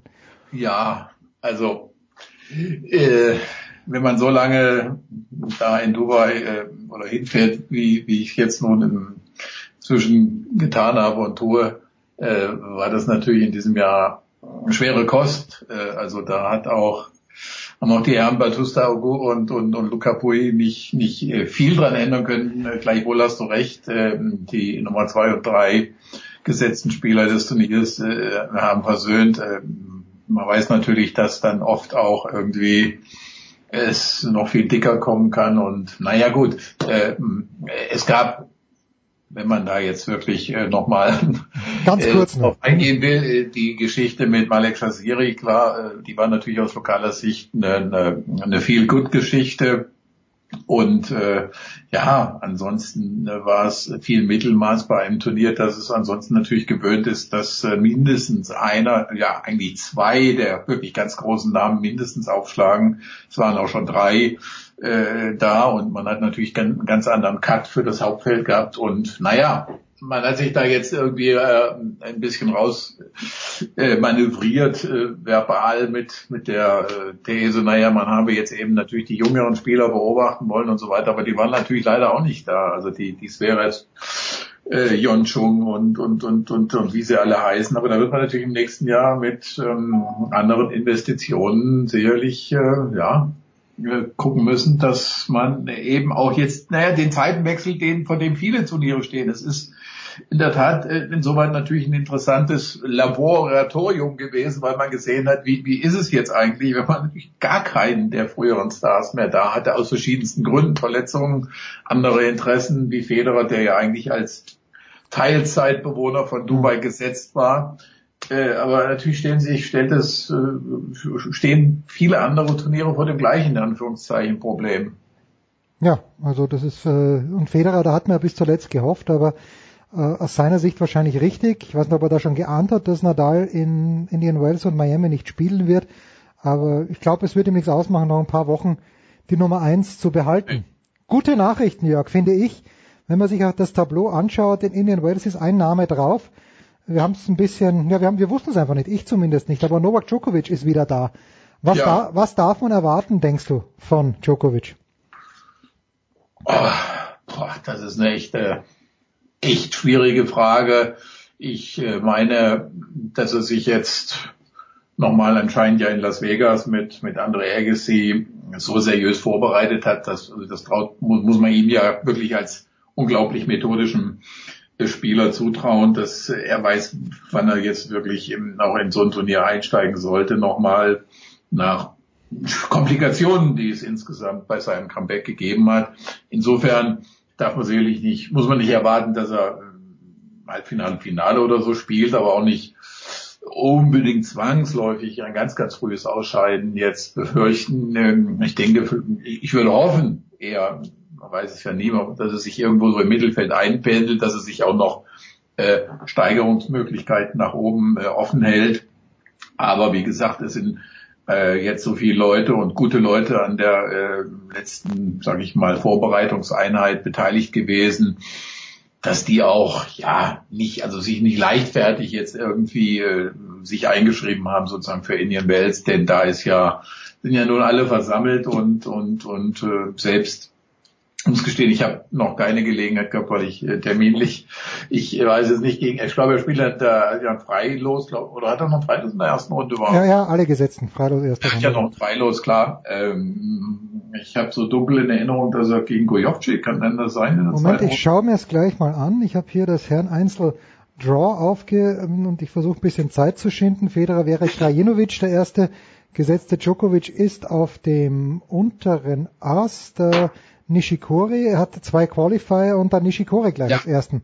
Als Nishikori ersten, in der, dritten Runde, aber ja. dazwischen war, glaube ich, Gojov, bin ich ganz sicher, Gojovcik. Wobei, äh, wo, wo du gerade eben äh, Federer, Krajinovic, äh, übrigens auch eine Geschichte des Turniers in Dubai gewesen. Ein, ein wirklich äh, interessanter Spieler. Mhm. Das äh, er, ergibt sich dann ja aus der aus der Abwesenheit äh, anderer Namen, dass man sich wirklich mal äh, so angucken kann, was was da an ja Spielern plötzlich plötzlich auftaucht und ich finde, dass ein sehr interessanter Spieler ist und das ist keinesfalls äh, im Vorbeigehen für Federer zu erledigen. Also wie gesagt, das äh, aber jetzt äh, zu Djokovic zurück. Also mein mein meine mein Punkt ist, ist, ist da warten natürlich gleich, wobei ja da haben wir es jetzt gegen, gegen Nishikori. Äh, Treffen sich zwei. Das spielt jetzt, ich will, wir wollen ja jetzt nicht defetistisch, aber das spielt natürlich nicht nur gegen Elend, aber es spielen zwei Spieler, die die äh, eben Schwierigkeiten hatten zuletzt und wo man, wo man sonst gesagt das ist ein Grand Slam Halbfinale oder Viertelfinale oder sowas. Jetzt begegnen sie sich viel früher unter schwierigen Umständen und ja, da wird es dann eben tatsächlich äh, da, darauf ankommen, wer ist schon der etwas fittere und, und selbstbewusstere, sichere, wer, wer, wer traut sich mehr zu.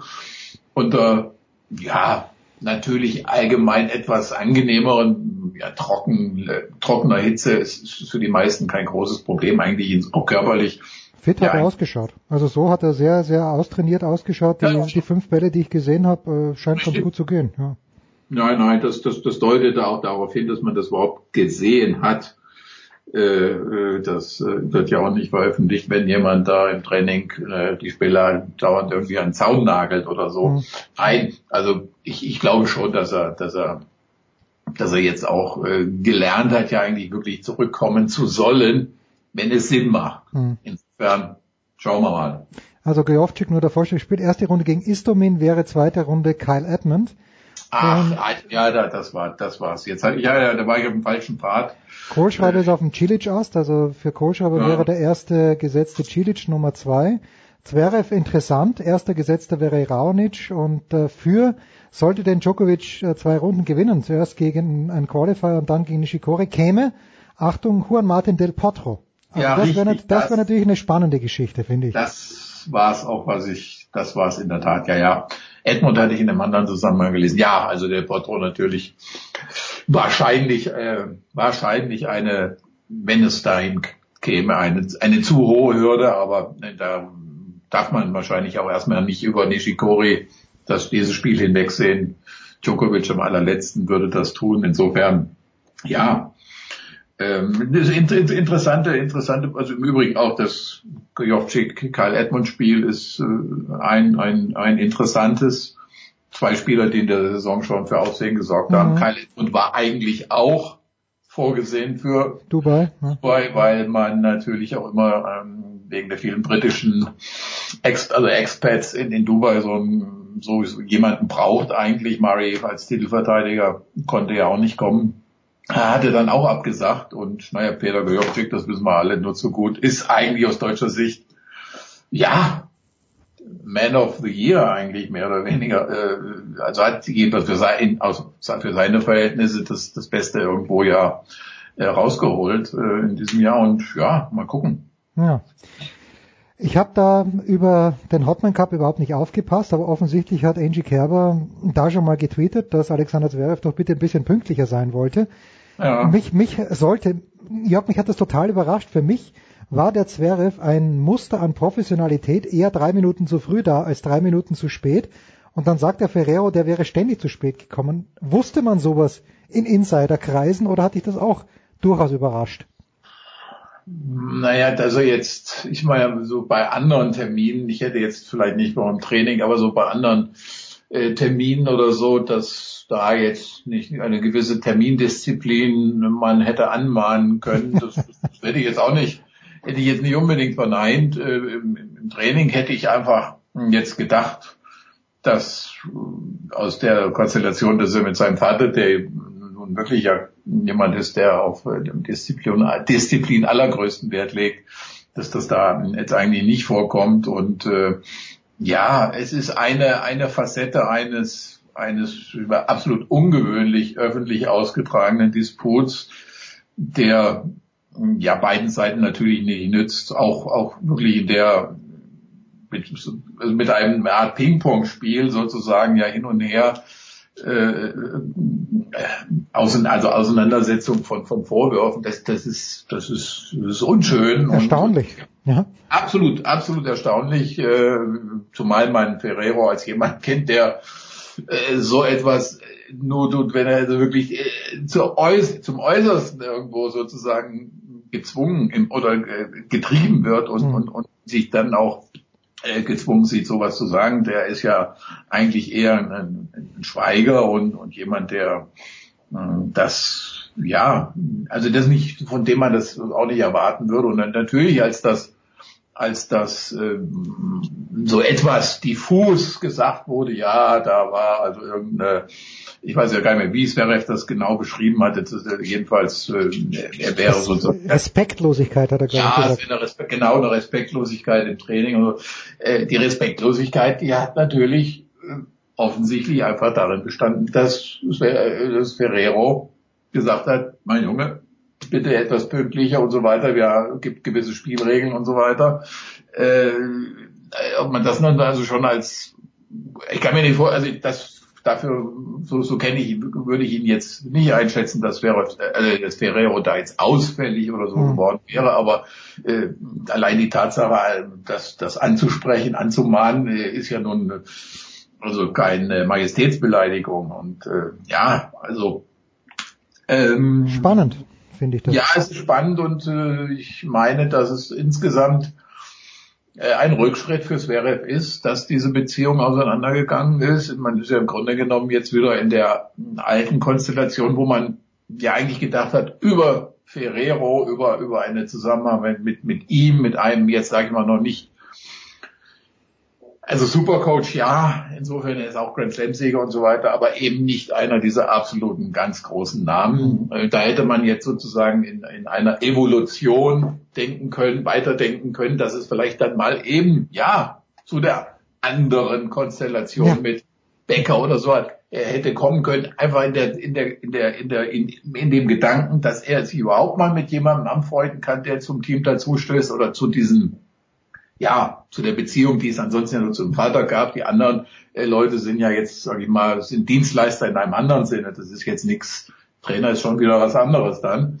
Äh, insofern meine ich, äh, ist es, ist es ein Rückschritt, ob, äh, weil es jetzt natürlich wieder ein Inhouse, ne, schon eine Inhouse-Geschichte ist und für ihn schwieriger wird, natürlich sich, ja, dann an vielleicht eben tatsächlich eine andere Autorität äh, zu gewöhnen, die, die dann Bäcker oder was weiß ich wer heißt und, und der auch natürlich die Dinge, das hat, das hat Becker bei Djokovic auch gesagt, ganz klipp und klar angesprochen hat. Also es war ja nicht so, dass er, also dass ein Bäcker oder wie die anderen auch alle heißen, dass die da sich hinsetzen und, und einfach nur ihr, ihr Geld haben. Und nein, mhm. die sind schon auch natürlich, die haben auch, sag ich mal, die, die Mentalität und auch den Charakter, dass dass sie sich selbst da äh, einbringen in einer Art und Weise, die eben auch darin besteht, ganz harte Kritik auszusprechen und äh, ja, also das ist jetzt, da wird man nicht sich ständig so mit Watte anfassen. Ne? Also insofern, deswegen meine, mein, mein Punkt eigentlich schade, ne? dass es, dass es wäre da, dass das vergleichsweise sehr schnell auseinandergegangen jetzt wieder.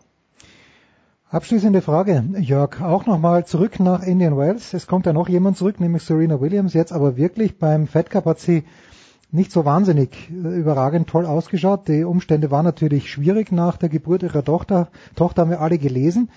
Damen-Tennis ist... By the way.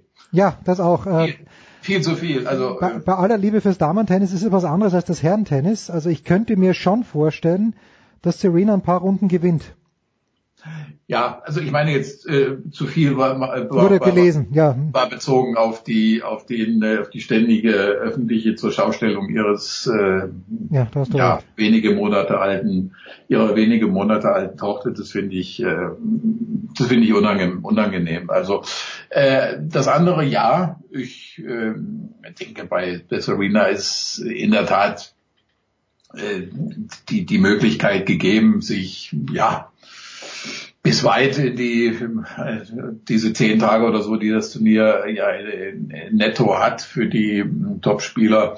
Also da wird man eher schon auch in, auf die entscheidenden Runden bei ihr gucken müssen. Und ja, auch vielleicht gar nicht überrascht sein, wenn, wenn, wenn es noch, noch viel mehr drin wäre. Denn wenn man sich's äh, anguckt jetzt, auch beim Turnier in Dubai, äh, die Damenspiele, ja, ist, da ist es, da ist es, da ist es, da ist es schon so, dass jemand dann wie Serena Williams wie sozusagen als Disruptor irgendwie plötzlich wieder alles auseinanderpflügt und, und ja, das Ding auch gewinnen kann. Das, das darf man einfach nicht ausschließen. Und natürlich äh, ihre, ihre Anführungszeichen Freundin oder ehemalige ärgste Rivalin ist ja auch am Start. Ja, Viktoria Azarenka. Darf man wieder. Man natürlich, da muss man natürlich sagen, finde ich auch ein bisschen äh, einfach erstmal von der reinen Optik finde ich natürlich unglaublich, wie unglaublich ähm, ausgezehrt sie wirkt, sage ich jetzt mal vor, vorsichtig. Äh, also ja, äh, sie, sie wirkt, sie wirkt, sie wirkt, äh, puh.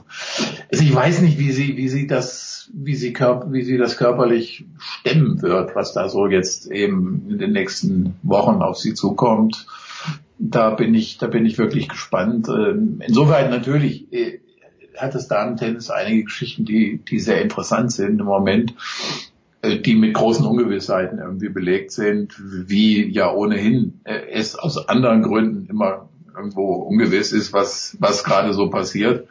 Ähm, ja, also da sind, da, da, da gehen, da gehen jetzt in Indian Wells eben im Grunde zwei Geschichten der ehemaligen, zwei ehemaliger Nummer eins, beziehungsweise Azarenka dann Nummer zwei und größte Verfolgerin von Serena, zwei Geschichten los, wo man gucken wird, wie, wie die dieses hier Tennisjahr beeinflussen werden, ne? bis wirklich zum allerletzten äh, Ballwechsel dann in Singapur äh, können die die Option ist ja noch da. Man ist ja erst praktisch ein wirklich richtig großes, punkteintensives Turnier gespielt, aber für beide im Idealfall besteht die Option, bei Grand Slams sehr gut auszusehen, am Ende vielleicht beim bei der WM äh, noch dabei zu sein und äh, ja, Serenas Fall, vielleicht sogar im Fed Cup dann nebenher noch äh, mal äh, wieder noch mal zu gewinnen. Also das ist spannend. Insofern das Turnier ist, ist, ist es gibt wird über einiges schon Aufschluss geben. Ne? Und äh, man, man, man darf gespannt sein. Die Spieler lieben es ja, das Turnier, und äh, aber es wird eben auch für einige unter ihnen eine ganz große Herausforderung sein. Genau so ist es. Und es geht los äh, eben, ja, wir nehmen am Mittwoch auf, Jörg und ich, es geht heute Nacht mit den Damenschluss. Die Herren beginnen morgen. Jörg, ich danke dir. Das war die Big Show 346, Sportradio 360. Die Dailies gibt's. Es gibt ähm, Vielleicht ein Postgame hier und da, aber die Dailies hauptsächlich. Das war's. 346, 347. Nächste Woche. Bis bald. Das war die Big Show auf sportradio360.de. Folgen Sie uns auf Twitter, klicken Sie den Gefällt mir Button auf unserer Facebook-Seite und abonnieren Sie uns via RSS-Feed oder auf iTunes.